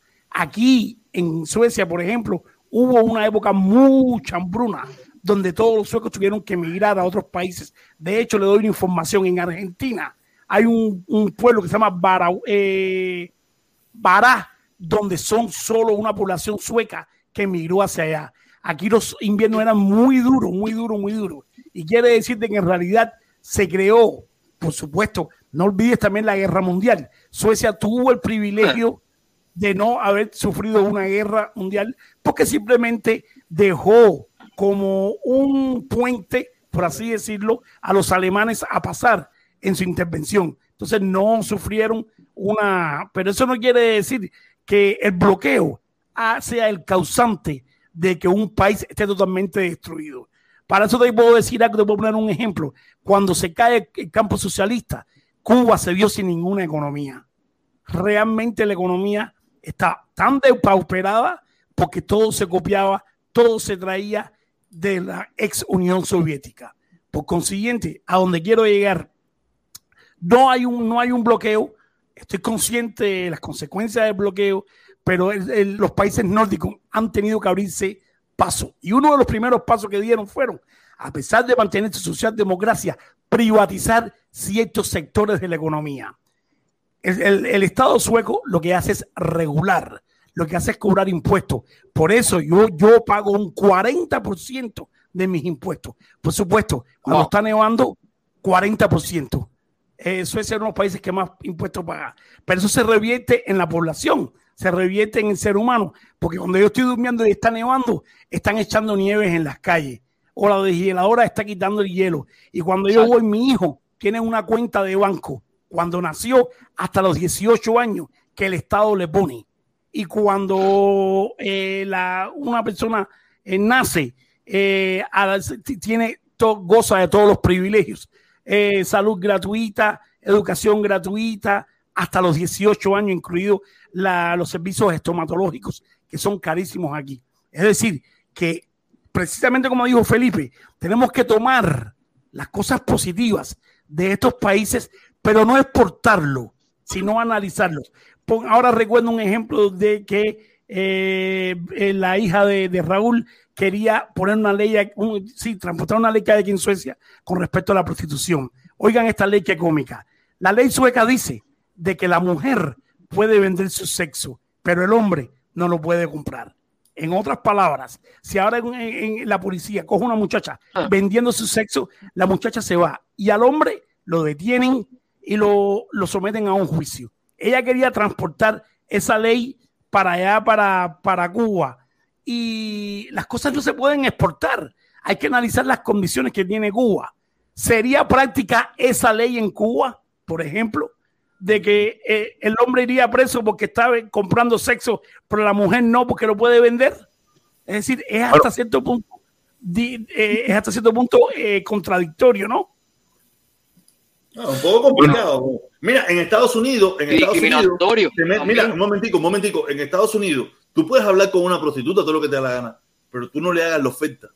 Hasta que tú no le hagas la oferta, tú no tienes un delito. Si tú le haces la oferta de pagar, de que tú vas a pagar por sexo, o tú estás comprando el sexo, ahí es cuando la policía te, puede meter preso. Mientras tanto. En todos los estados. Pues, mira, eh, yo, yo, yo veo la ley, eh, esa ley, eh, que si la fueras a trasladar a Cuba, si la fuera a trasladar a Cuba, yo creo que el gran inconveniente es eh, la prostitución en Cuba no se focaliza precisamente en, los cubanos. Yo, hay prostitución que hay, mujeres que se prostituyen con cubanos, pero si vemos el, si, si fuéramos a ir a por ciento, yo creo que el mayor por ciento está concentrada en el turismo que en los cubanos. O sea, que fuéramos cárceles, cárceles llenas de turistas. Y, y, y no solamente eso, sino pues, que, que, eso también, eso que le estoy diciendo, habla mucho de cómo se vio la prostitución en Cuba. Y es lo que leo mucha gente que critica, no, que, que, en Cuba hay mucha prostitución ahora. Señores, en Cuba antes, en el periodo del 59 hasta, los, hasta, hasta finales, a mediados del 80, yo creo que los números más bajos de prostitución fueron precisamente en, esa, en, en ese periodo y fue precisamente producto a que, a que había otro marco. Después de los 90, cuando se abre, se abre Cuba de nuevo al turismo, es que vuelve a, a, aparecer la prostitución como un modo de vida y muchas mujeres empiezan a ejercer la prostitución precisamente con el turismo que venía, eh, que venía de entrada, no con la, no con, no precisamente con los cubanos que estábamos dentro de la isla. Y eso es pa, pa, y, y, de ahí viene la frase como jinetera, jinetero, que no, no, no, no hablan de relaciones entre cubanos, sino relaciones de cubanos con, con, turist, con turistas, con personas. Que... Eso, eso me da la, la, medida que Mariela Castro no podía copiar entonces esa, eh, como esa modalidad sueca. Entonces, otra cosa, mira, ya que tocas eso, Felipe, eh, en la famosa eh, posibilidad de, de, insertar en el, en el código, no, no, en, no en el código penal, sino en el código de, de, de la República, el eh, movimiento gay, ¿no? Que tampoco estaba, yo a mi entender, no eran las condiciones ni era el momento para traer a colación esa posibilidad de insertar, de insertar en la constitución de Cuba eh, la posibilidad de que los gays pudieran casarse como se hacen aquí, eh, pudieran adoptar hijos, pudieran crear eh, una familia. Eso es parte también de la concientización y de las condiciones que están creadas para poder adoptar eso. Porque, por ejemplo, adoptar un niño implica de que en realidad tú tienes que tener un sustento económico. Tú tienes que tener eh, una casa donde tú puedas crear las condiciones. Tú tienes que ser un padre que en realidad eh, estés acorde a todos los eh, estatus de la sociedad para la cual dar una educación esmerada. Ahí sí puedes adoptar. Yo, considero, yo, yo particularmente consideré de que Cuba no estaba preparada para adoptar esa medida cuando había otras cosas más importantes que resolver. Gay, gay, escucha, escucha esto, esto que está trayendo, esta, esta cosa de Mariela Castro con los transexuales, con esta gente que son amantes de los animales, que son cosas del mundo moderno, eso lo explica muy bien eh, Rodile como parte del neocastrismo. O sea, Rodile dice que lo que ya eh, yo no sé ustedes, pero a mí Rodríguez es un tipo que me cuadra, porque primero es un intelectual y segundo es un tipo que tiene, habla de una manera que, que, por lo menos a mí me llega y es, bien gráfico. Él dice que el neocastrismo es ahora, como decirte, ya la, ya la, la base de lo que era, digamos, el, antiguo conflicto de los, de los proletarios con los dueños, eso, eso como que pasó en segundo plano. Ahora la gran diferencia está entre los, entre los pequeños, grandes grupos que están subiendo en las sociedades dígase los gays, dígase eh, gente que, que soporte el aborto y gente que está en contra. Entonces, el gobierno cubano, según Rodile, está girando, está, se está moviendo a ver de qué manera ellos penetran en esos grupos y que esos grupos se sientan identificados dentro de la actual constitución y dentro del actual orden cubano para que el día de mañana no sean gente que se les rebelen por no, por, no poder practicar su, sus creencias y sus cosas. Eh, y yo pienso que él está, que él está en lo correcto. Él tiene varias directas sobre eso, búscalo, neo, neocastrismo cubano. De cómo, de cómo Felipe? A Rodile, Rodile hace una directa y no llega a 23 personas. ¿eh? No, a ver, no, mira, Rodile sí, no, lo, lo, porque es muy mira, el problema de Rodile es que Rodile es un académico, brother. Rodile es un académico, entonces tiene un lenguaje encumbrado, es un tipo que te usa una, unas analogías profundas y es difícil llegarle. Pero para mí, modestia, ¿sabes? Cada quien tiene su gusto. Es uno de los tipos que más claro está y que está diciendo las cosas como son. Mira, hace no, yo no creo que Rodríguez sea una dijo, persona que. Eh, o sea, yo, el Rodríguez, las posturas que tiene. Sí, no, Rodríguez, las posturas que tiene, yo, yo encuentro que. No, o sea, Rodríguez te habla de. O sea, eh, Rodile te habla de conspiraciones, de, o sea, Rodile achaca, es una de esas personas que achaca que lo que pasa en Latinoamérica hoy por hoy es producto del, del castrocomunismo que se ha esparcido por Latinoamérica y para mí eso es una, una mentira. O sea, es una mentira, una falacia que él no tiene cómo demostrarla. Y, y, y por, y, y, cuando él ve, o sea, cuando él se monta en esas cosas conspiranoicas de que el comunismo fue el que llevó a Venezuela a donde está, ¿no? Yo creo que Venezuela es un país que por su voluntad propia, por sus propios eh, movimientos internos, sociales internos, llegó a, a, lo que llegó, igual que fue en Ecuador, Chile, Bolivia y, y, y, y todos estos países que... A ellos, que, estaban perfectamente bien hasta que eh, y Fidel fue allí y lo cambió. Por eso le dio Fidel tiene un poder de carajo. No, no, no. No, y, y- y- y mira, basado en eso, o sea, eh, eh, todo, para mí todo eso, o sea, eh, Fidel eh, tuvo cierto nivel de influencia en, en- en las políticas internas de Latinoamérica, que no, cierto nivel de influencia, porque sí trató de influenciar directamente exportando revoluciones durante el periodo soviético, pero después del periodo soviético, olvídate de tango y canta bolero, que, la, que realmente fue, minúscula la influencia que tuvo Fidel sobre esos mo- movimientos. Y, y sí, durante el periodo soviético podemos ver Nicaragua, El Salvador, estos lugares donde sí Fidel fue, donde sí fue, sí hubo instrumentación por parte del gobierno cubano, pero ya después, después, o sea, ya estos últimos 40 años, te estoy hablando de 40 años, Mira, ya es nulo el efecto que tenía. voy- O sea, que hablar, a que hablar una- una realmente Rodríguez ahí lee pelo- periódico viejo cuando habla de eso. Rodile. Está leyendo Rodile periódico de Mira, mira. Rodile, mira, un momentico, un momentico. Rodile es un O empleado. lo hace para manipular también, o lo hace para manipular. Él es un empleado de Ninosca. De Él, Ninosca. él está en la, en la nómina de Ninosca. Y él tiene que decir lo que a Ninosca le guste. Pudiera, pudiera tener Ah, bueno. cierto análisis y cierta realidad en algunas cosas que él habla. Pero Rodile es un empleado de los gran de Ninosca. Si Ninosca desaparece, O sea, porque es el desaparece mismo, el Rodile. mismo discurso. Es un discurso muy similar y muy visceral también en muchos puntos. O sea, No, no, no, también cuando él habla de los testaferros, cuando él habla de los testaferros del gobierno, ahí él, ahí él culpa a muchas personas que no tienen. Y además, la, lo que se le achaca a Rodile, la corrupción que se le achaca a él, o sea, apropiarse dinero para cosas personales, de, de dinero que, que es del proyecto, eso lo hace toda la, lo hacen todos. Y- Pero Rodile también lo hizo. O sea, Rodile también se compró casas con dinero de, de que era destinado a la oposición dentro de Cuba. Y eso es algo que él no puede. Pero- Mira, pero el, ¿qué problema- gasta? mira, el ¿Qué gran tiene? problema de aquí es, el gran problema de lo que pasa en Miami es que aquí cada, cada opositor que tiene gran, cada opositor que tiene gran, tenemos, con Rodile tenemos un problema, tenemos un problema que tanto Taola como Eliezer, cuando Eliezer dijo no marcho con corruptos y cuando Tao- o Taola dijo este tipo roba dinero, estaban hablando de Rodile, Cierto. ¿entiendes?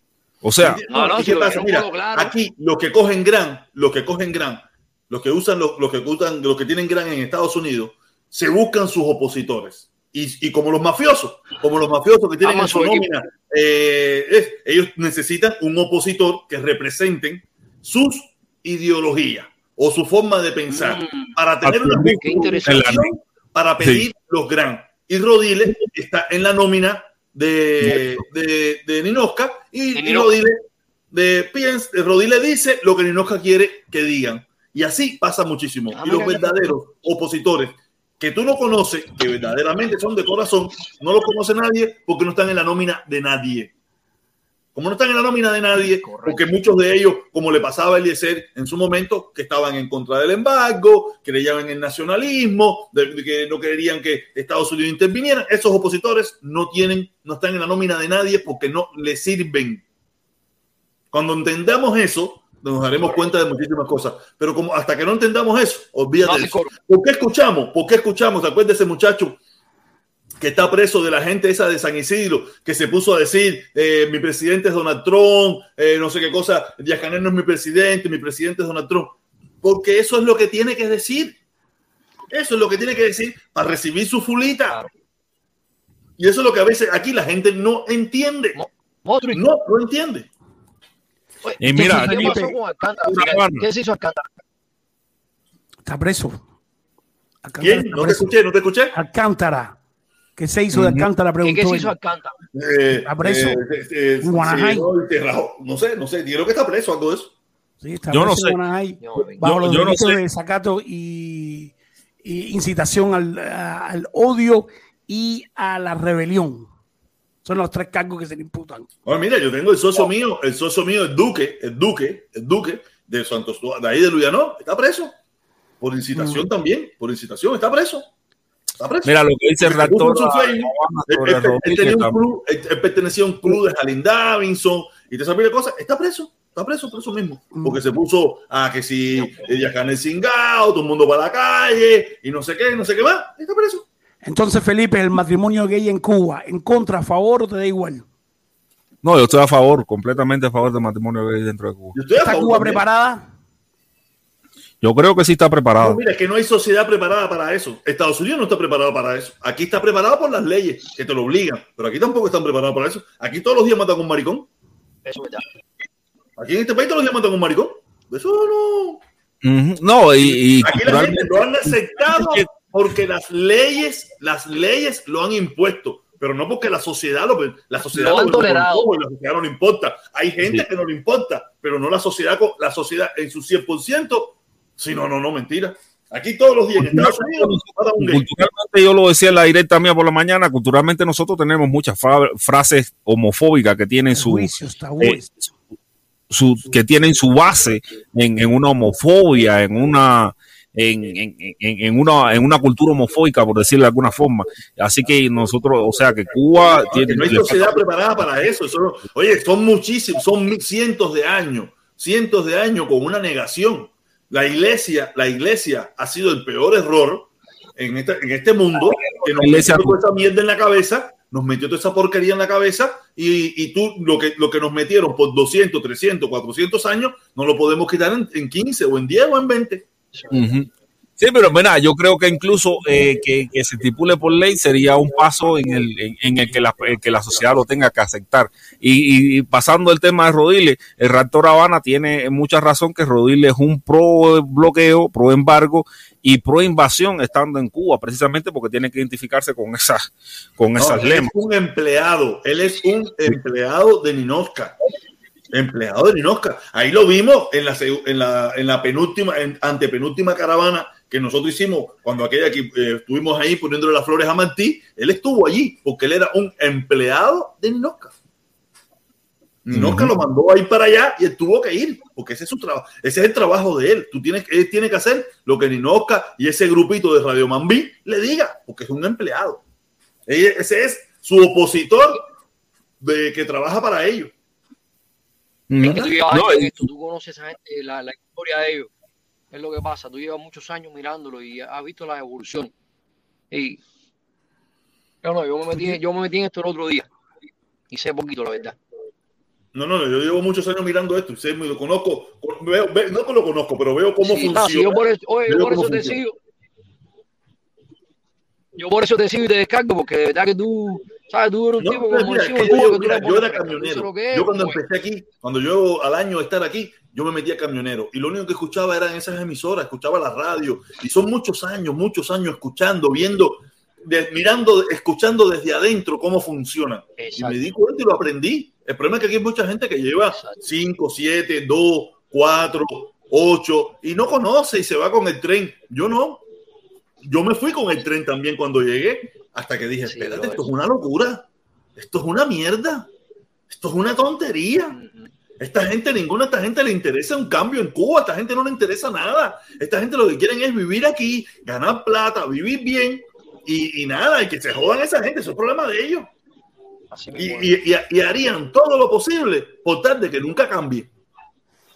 Harían todo lo posible por tal de que nunca cambie, porque se le jodería el pichinguito, la estilla, el billete, el guaniquiqui.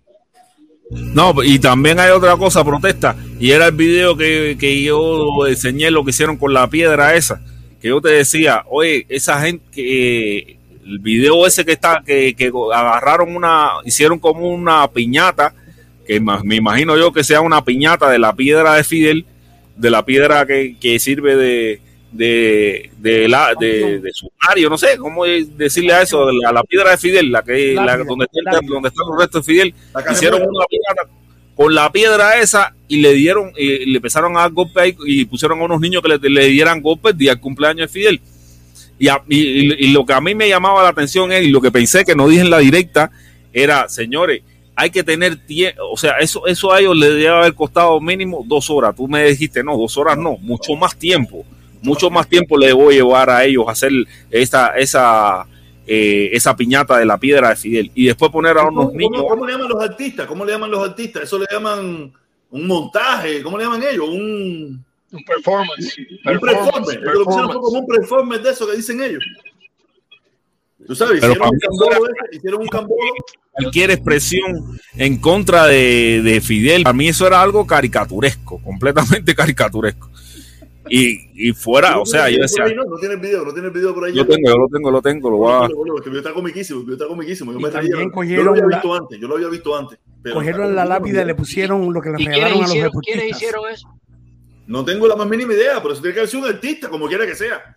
Tiene que haber sido un artista. Mira, mira. ¡Duro!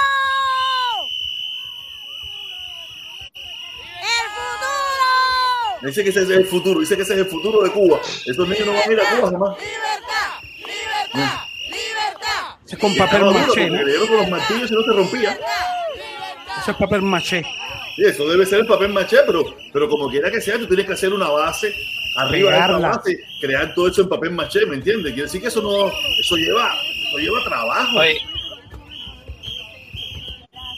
Bigay, Bigay, ¿cómo tú crees que, lo- que los suizos son tan, tan- tan tranquilos y tan cívicos? Venga, vean esas cosas. ¿Qué te parece eso?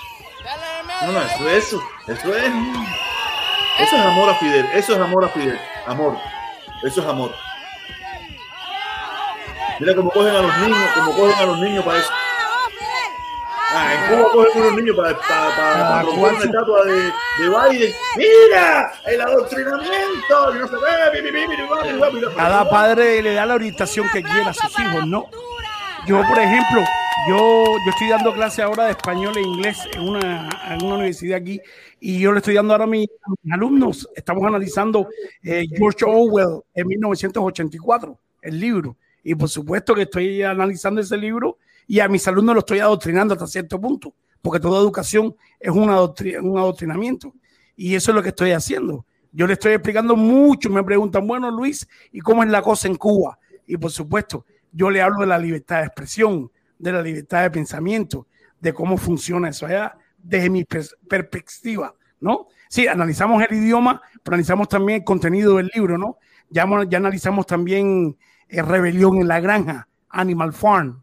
Y es decir, yo eso lo, lo que cada cual, y a mi hijo, por supuesto, le digo las cosas, aunque he estado en Cuba con él, y le explico desde mi punto de vista, desde mi per- perspectiva, qué es el socialismo, qué es, eh, eh, ¿cómo se llama? El- la socialdemocracia, todos lo- lo- los aspectos. Es decir, cada, cada, cada padre coja a su hijo, como tú, me imagino, protestón, a tu hija, tú le estás enseñando o inculcando, eh, a pesar de que ella vaya a una escuela aquí americana, tus puntos de vista.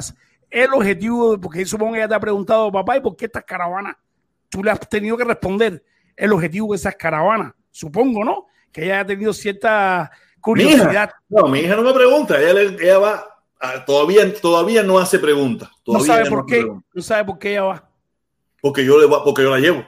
Pero, ah, ya, pero ella no sabe cuál es el objetivo ese, ¿no? No, Una no, fiesta, todavía, ¿no? Todavía no tiene idea, todavía no tiene Ya, idea. ok. Ella, ella me pregunta y sí sé que si es, ella no le gusta Trump, no le gusta Trump, mm, no le gusta Trump, imagínate, siempre me ¿Por escuchó qué? a mí. Tú sabes que los niños son un reflejo de lo que el padre es. Si ella escucha no me gusta. Trump, ya ella después, con el tiempo, formará su propia idea. Pero todavía no, no todavía no llega a ese. tiene- Son siete años, mi hija tiene siete años, va a cumplir ocho ahora en enero, ¿me entiendes? No. Mi hijo Ella ahora 11. mismo es un espejo mío. Sí, no, estos niños son, los niños estos del video que yo mostré son aún menores. Son menores Sí, que tú. un espejo de los padres, un espejo de los padres. Todavía son un espejo de los padres.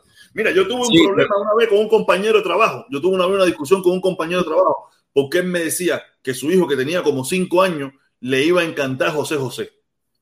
Y yo le dije, mira, compadre, a tu hijo le gusta José José porque lo escucha de ti. Exacto. Cuando tu hijo crezca, tu hijo no va a escuchar José José. Y ese tipo cogió un insulto conmigo que nos dejamos de hablar. Se murió y no nos hablamos más nunca. Porque él no entendía que su hijo es un espejo de él. Cuando tiene cinco, dice, no, si mi hijo canta las canciones José José. Yo le dije, claro, mi hermano, porque eso es lo que tú escuchas. Tu hijo, pero cuando tu hijo tenga 10, 12 años, ya él no va a escuchar a José José. ¿Quién te dijo eso a ti? Y él, me, eh, él se dio un insulto conmigo, que como si no nos fuimos a las manos porque Dios es muy grande. Porque son de esa gente que no analizan, que no entienden, ¿me entiendes? Él no entendía eso, que no, él decía que su hijo iba toda su vida, le iba a gustar José José. Su hijo cuando cogiera un poquito de José José, no lo escucha nadie, bro. Ni yo mismo que me gustaba José José. Ni a mí que me gustaba José José. Que yo no era, yo soy de esa época. Yo, yo no escucho José José. Yo escucho Bad Bunny. Yo, a mí me gusta, a mí me encanta Bad Bunny. Pero, pero es lo que te digo. Yo cuando, cuando vi este video por primera vez, yo dije, esta gente para hacer la piedra esa, pasaron trabajo. O sea, Claro. tuvieron que hacer una labor de, de- de enfocar su, su odio, su, su resentimiento en la piedra y después poner, y después cogieron precisamente para que la rompieran niños. O sea, yo, yo me quedé así como, ¿qué tipo de mensaje quieren Yo creo que transmitir? eso me pareció Washington, no sé, porque Miami, eso en Miami no es, eso en Miami no es. Pero me pareció Washington, algo por el edificio que está atrás, no sé si ese es el edificio de las Naciones Unidas. Se Mira, me pareció mucho el edificio de las Naciones algo Unidas. pagado. No sé si será algo pagado, que al que hizo eso le pagaron algo, tuvo alguna, alguna remuneración por arriba de eso, no sé, no sé, pero realmente si lo hizo, pues, yo lo, yo lo estoy, lo, lo- lo estoy calculando por, porque lo haya hecho por, porque realmente lo sentía. Y si realmente lo sentía, es una gente que, que, que- que tiene mucho odio dentro de sí. No, o sea- tiene mucho odio o ama a Fidel. o, o bueno, eh, lo amó y después lo odió. También puede haber pasado por esa faceta del amor-odio, ¿no? El, el odio y el amor son dos sentimientos muy encontrados. Incluso eh, estudios científicos acerca del odio de- de- dice, han revelado que el odio activa las mismas regiones, la- las mismas regiones que activa el amor, las mismas re- eh, regiones en el cerebro que activa el amor, con la diferencia de que también activa las, las regiones eh, relativas al miedo. ¿Entiendes? O sea, en un por ciento es amor y en otro por ciento es miedo. O sea, que es el amor al miedo, ¿no? O sea, eh, los, el- incluso el estudio di- lo dice así, que, que el odio es un amor al miedo.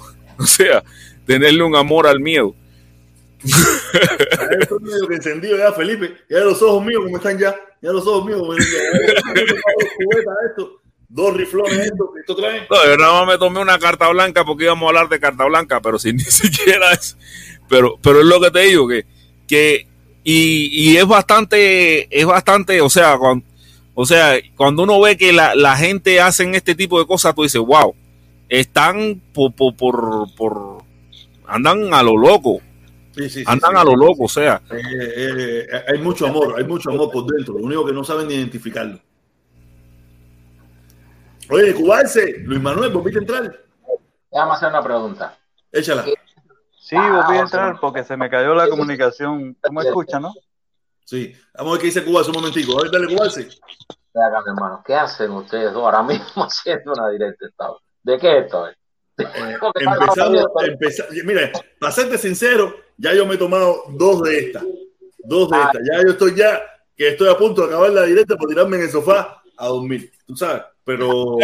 Lo que pasó, esta directa empezó, nosotros teníamos un debate porque nosotros no sabíamos a ciencia cierta de No, tú dónde. no sabías, yo sí sabía. No, tú no sabes todavía, tú Sí. todavía no sabes, ¿Cómo que todavía no lo hemos aclarado.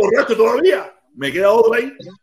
Oye, ¿qué es lo, la, la duda que teníamos era qué era la carta blanca. Yo, para mí, la carta blanca era un requisito que te tenías que cumplir para que te dieran el pasaporte.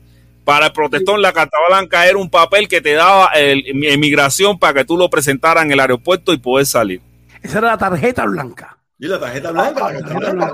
Pero la, eh, la carta blanca, la famosa carta de invitación, la que costaba 150 dólares, 100 en la época de, de protestón, según él. Eh, La esa, tarjeta, mira, yo no sé si es carta blanca o tarjeta blanca. Lo, si es lo mismo, no sé. Pero la tarjeta esa era el permiso de salida. Ya, con eso esa era, esa era la tarjeta blanca, que te la daba nada más y nada menos que el DNI, Departamento Nacional de Investigación, que es el que verificaba. Sí, sí, sí, no me abran los ojos así. No, no porque sé, mi- no me acuerdo. Porque mi prima. mi- mi- Inmigración, para mí era inmigración, no Sí, sí, DNI, sí, sí, sí, sí, inmigración. pero, pero claro, inmigración tenía que consultar con el DNI de que tú no tenías antecedentes penales, de que tú en realidad no eh, trabajabas con información clasificada, de que en realidad tú no tenías un juicio pendiente. eh, todo eso lo, lo trabaja el DNI, que es un Y el DNI, Me imagino, Oye, me imagino que todo o sea, el. DNI tenía un expediente de todos los cubanos. El, de- el DNI, no, no, no, el DNI tiene una base claro. de datos. Una base de datos donde aparecen o no aparecen. eh, tú- que tú hayas cometido algún delito de una manera u otra, o tuviste un juicio de menor cuantía, o algo así, ¿entiendes? Entonces, ellos, eso trabaja conjuntamente con inmigración y extranjería. Y inmigración y extranjería era el que pedía la famosa tarjeta blanca, que es la que te permitía salir por el aeropuerto. Pero eso era previo. el, el- el permiso de salida que había antes, el permiso Sí, sí, era. Tarjeta el trámite blanca. final, el trámite final. Ya después que tú lo tenías todo aprobado, Esa era la el carta trámite blanca. final para poder salir era la carta tarjeta blanca. blanca, la, la carta blanca esa, la tarjeta blanca. la- no Exacto. sé Entonces, cómo la, era, pero me costó un trabajo del carajo, porque cuando yo salí, yo era gerente de un coupé, y cuando tuve que salir me dijeron, no, no, no, traer la carta, y yo estúpido puse que era gerente de un coupé. Ya, Tú no saliste, a ti te sacaron literalmente porque gerente de un cupé era para que nunca hubiera salido de ahí. exactamente, tuvo suerte. No, porque No, no, no, el problema no. es que los gerentes del coupé salían para el tanque. Salían Ah, para el tanque. exacto, para 100 altavoz. o Villamarista, dependía. salí. No, no, no, para- no, 100 andabos, eso era 100 andabos, eso era 100 andabos, eso no tenía que ver con Villamarista. Sí, delitos 100 económicos. Eso era delito económico, eso era delito sobre eso, eso sí andabos. Entonces, la carta de salí en invitación, el año 2000, 2011. la carta de invitación. aquello, tenías que pedir la carta blanca, no sé si están hablando lo mismo. La carta blanca, yo no sé si es carta blanca, yo estoy hablando del permiso de salida. Tenía que estar Es firmado por el presidente de la corporación, presidente de la corporación, pero tenías que ir a ver a tu jefe. El jefe ese tenía Ese un es el jefe. permiso de Ese jefe salida. tenía- Permiso de salida. no, no, no, sé- discúlpame. Liberación. Se llamaba liberación, carta de liberación. No, no. Sí, Ahora pero tú tenías que llevarlo para que también te dieran la carta blanca. Exacto, es un requisito. Sí, tú tenías que llevar ese, ese tú, tú tenías que tener un cúmulo de documentos, Y, y- llevarlo a inmigración para que inmigración te gestionara el permiso de salida, que era la carta blanca. Señores, yo creo, yo creo, yo creo que la realidad es que cada cual, o sea, de independencia de dónde trabajara, de lo que hacía, de esto o lo otro, cada cual te- llevaba un proceso diferente. Que ese No, proceso claro. no estaba estandarizado para todo el mundo. El No, no, billete no, de avión. claro. Mira, yo, yo trabajaba, yo tuve que llevar eh, de- del último trabajo que tenía. Y, y me acuerdo que la que vivía arriba de mi casa, Mari, Mari, la que era la jefa de personal. Y ella me hizo un expediente nuevo, me hizo un expediente laboral. O sea, eso era Ya, mi timado. hasta más tenía Me hizo un expediente laboral para yo poderlo presentar. un prechequeo de tu billete de avión tenías que presentar también, sí, con una fecha tentativa de cuando ibas a viajar. Pero en el caso mío, yo tuve aparte, que- ¿no? y se nos olvidó el chequeo médico. También no, para los Estados Unidos yo no. En, en mi caso no, como dice Felipe. Yo, sin embargo, yo tuve que presentar una carta de invitación firmada y eh, por un notario de consultoría jurídica internacional. Que, la- que mi esposa sueca tuvo que mandarla, tuvo que acuñarla y presentar, eh, porque no hace, la gente se equivocan. Unas cosas son los requisitos de, de un país, la cual te recibe, y otra cosa son los requisitos de Cuba, que eran totalmente divorciados. Uno no tenía nada que ver con el otro. Aquí, por ejemplo, en, en Suecia hay tres tipos de matrimonios reconocidos. Uno, sambo. Sambo es la palabra sambu, que quiere decir vivir juntos. Eh, que no nos juntamos como hacemos en Cuba, es legal, tiene legal. Otro que se llama serbu, que es tú vives en tu casa, yo vivo en la mía, pero estamos casados. Tus propiedades son las tuyas, las mías son las mías. Nos acostamos, pero calabaza, calabaza. Y existe la, el, otro matrimonio normal, que es el que todo el mundo conocemos, el común. ¿Entiendes? Si tenemos tres tipos de matrimonio. Entonces, yo, para las autoridades suecas, bastaba con que yo tuviera nada más mi novia. Es decir, una visa de fiancé, que era la que me dieron. Pero después vino el papeleo por parte de Cuba. Carta de invitación, tarjeta blanca, liberación del ministro y un prechequeo del avión de cuando iba a viajar. Después de todo eso, afortunadamente venía la famosa tarjeta blanca, que era oro, tenías que cuidarla y en mi época creo que eran 25 dólares para salir, creo, el derecho aeroportuario. Sí, sí, igual, igual, igual. Yo tuve que pagar eso. Yo tuve que Ah, pagar eso, 25 cañas. Exacto. El tiempo que yo salí, yo tuve que llevar, me acuerdo, mira, está hablando de la liberación, tiene razón. Yo llevé mi liberación. Y cuando llevé mi liberación, firmada por el, por el director provincial, donde que, Que no te conocía, él no sabía quién tú eras. No, sí, sí, sí sabía quién yo era. Yo, yo era, estaba directo. No, ahí. no, tú eras gerente, sí, sí, tú eras, tú eras pez gordo.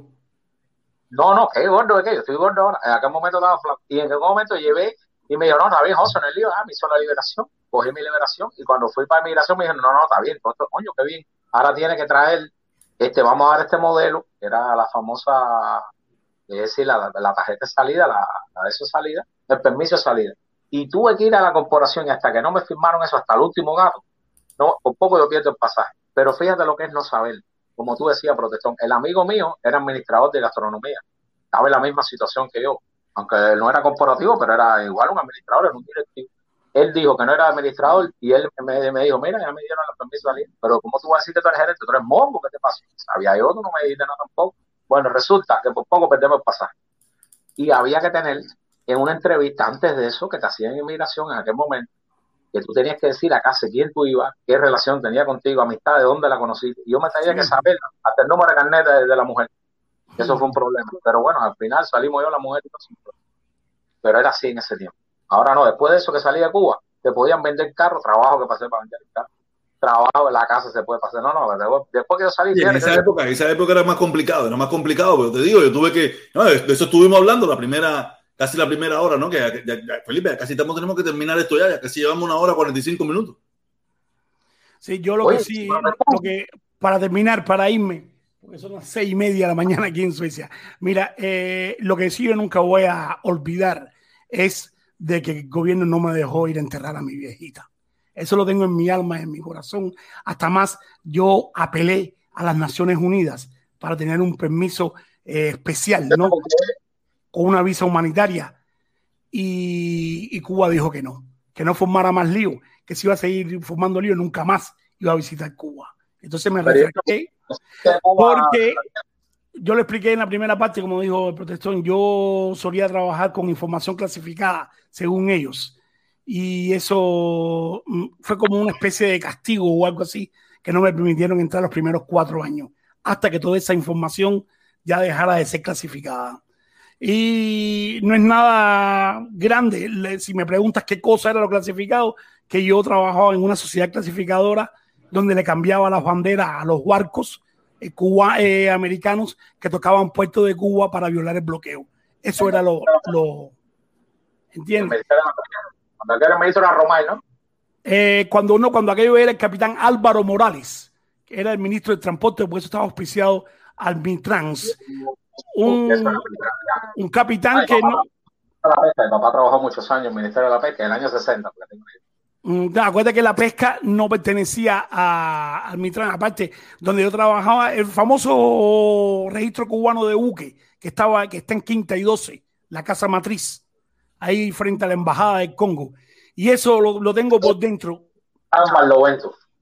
Así, en Barlovento, en Barlovento estaban todas las navieras, Poseidón, estaba el- el- la pesca, que todo eso fue desapareciendo poco a poco. Desafortunadamente esos ministerios fueron desapareciendo. La flota, la flota de pesca se vendió completa. Mm, exactamente. Y, y hubo Y- tremenda candela con eso. Y hubo tremenda candela con eso, pues esa gente están presos. O Sí, sí, ahí, hubo malversación, ahí hubo realmente todas las navieras estas tenían un barquito fletado y el no, no, no, para que los astilleros se perdían las cosas en los Porque yo astilleros. trabajé en eso, y yo tuve, yo tuve yo conocí sobre eso y, y, y esa gente, mucha gente estuvieron presa. Las multas, y una de las cosas fueron las multas capitales que tuvo que pagar Cuba por eh, violar contratos de Marpol. Marpol es que tiene que ver con el agua de Sentina. El agua de Sentina, el agua de la mierda de los huascos, que no se podía votar para, la- para el agua. Y se votaba los servicios de Imarsat, millones de cosas. Y entonces empezaron, por supuesto, en Cuba hay una cosa. Cuando pasa algo, eh, tumban al jefe. Aunque el tipo no sepa nada, aunque el tipo nada, porque él es el, el culpable de todas las cosas. Él es saber. es- exacto, exacto, exacto.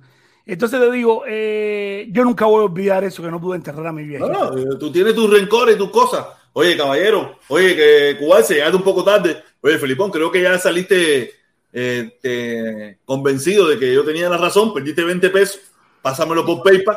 No, yo, yo quedé convencido de que cada cual tenía su propio cada cual tenía su propio librito. Eso era, ind- era indistinto.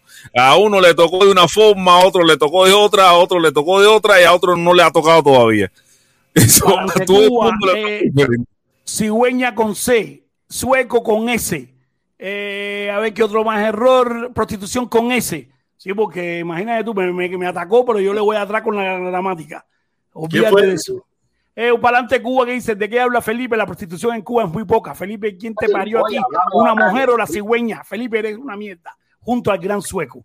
Entonces no, le hago no, tú no le puedes hacer caso, hay muchos locos una aquí. fe muchos locos. rata que es con S y cigüeña con C. Hablando Aquí hay muchos locos.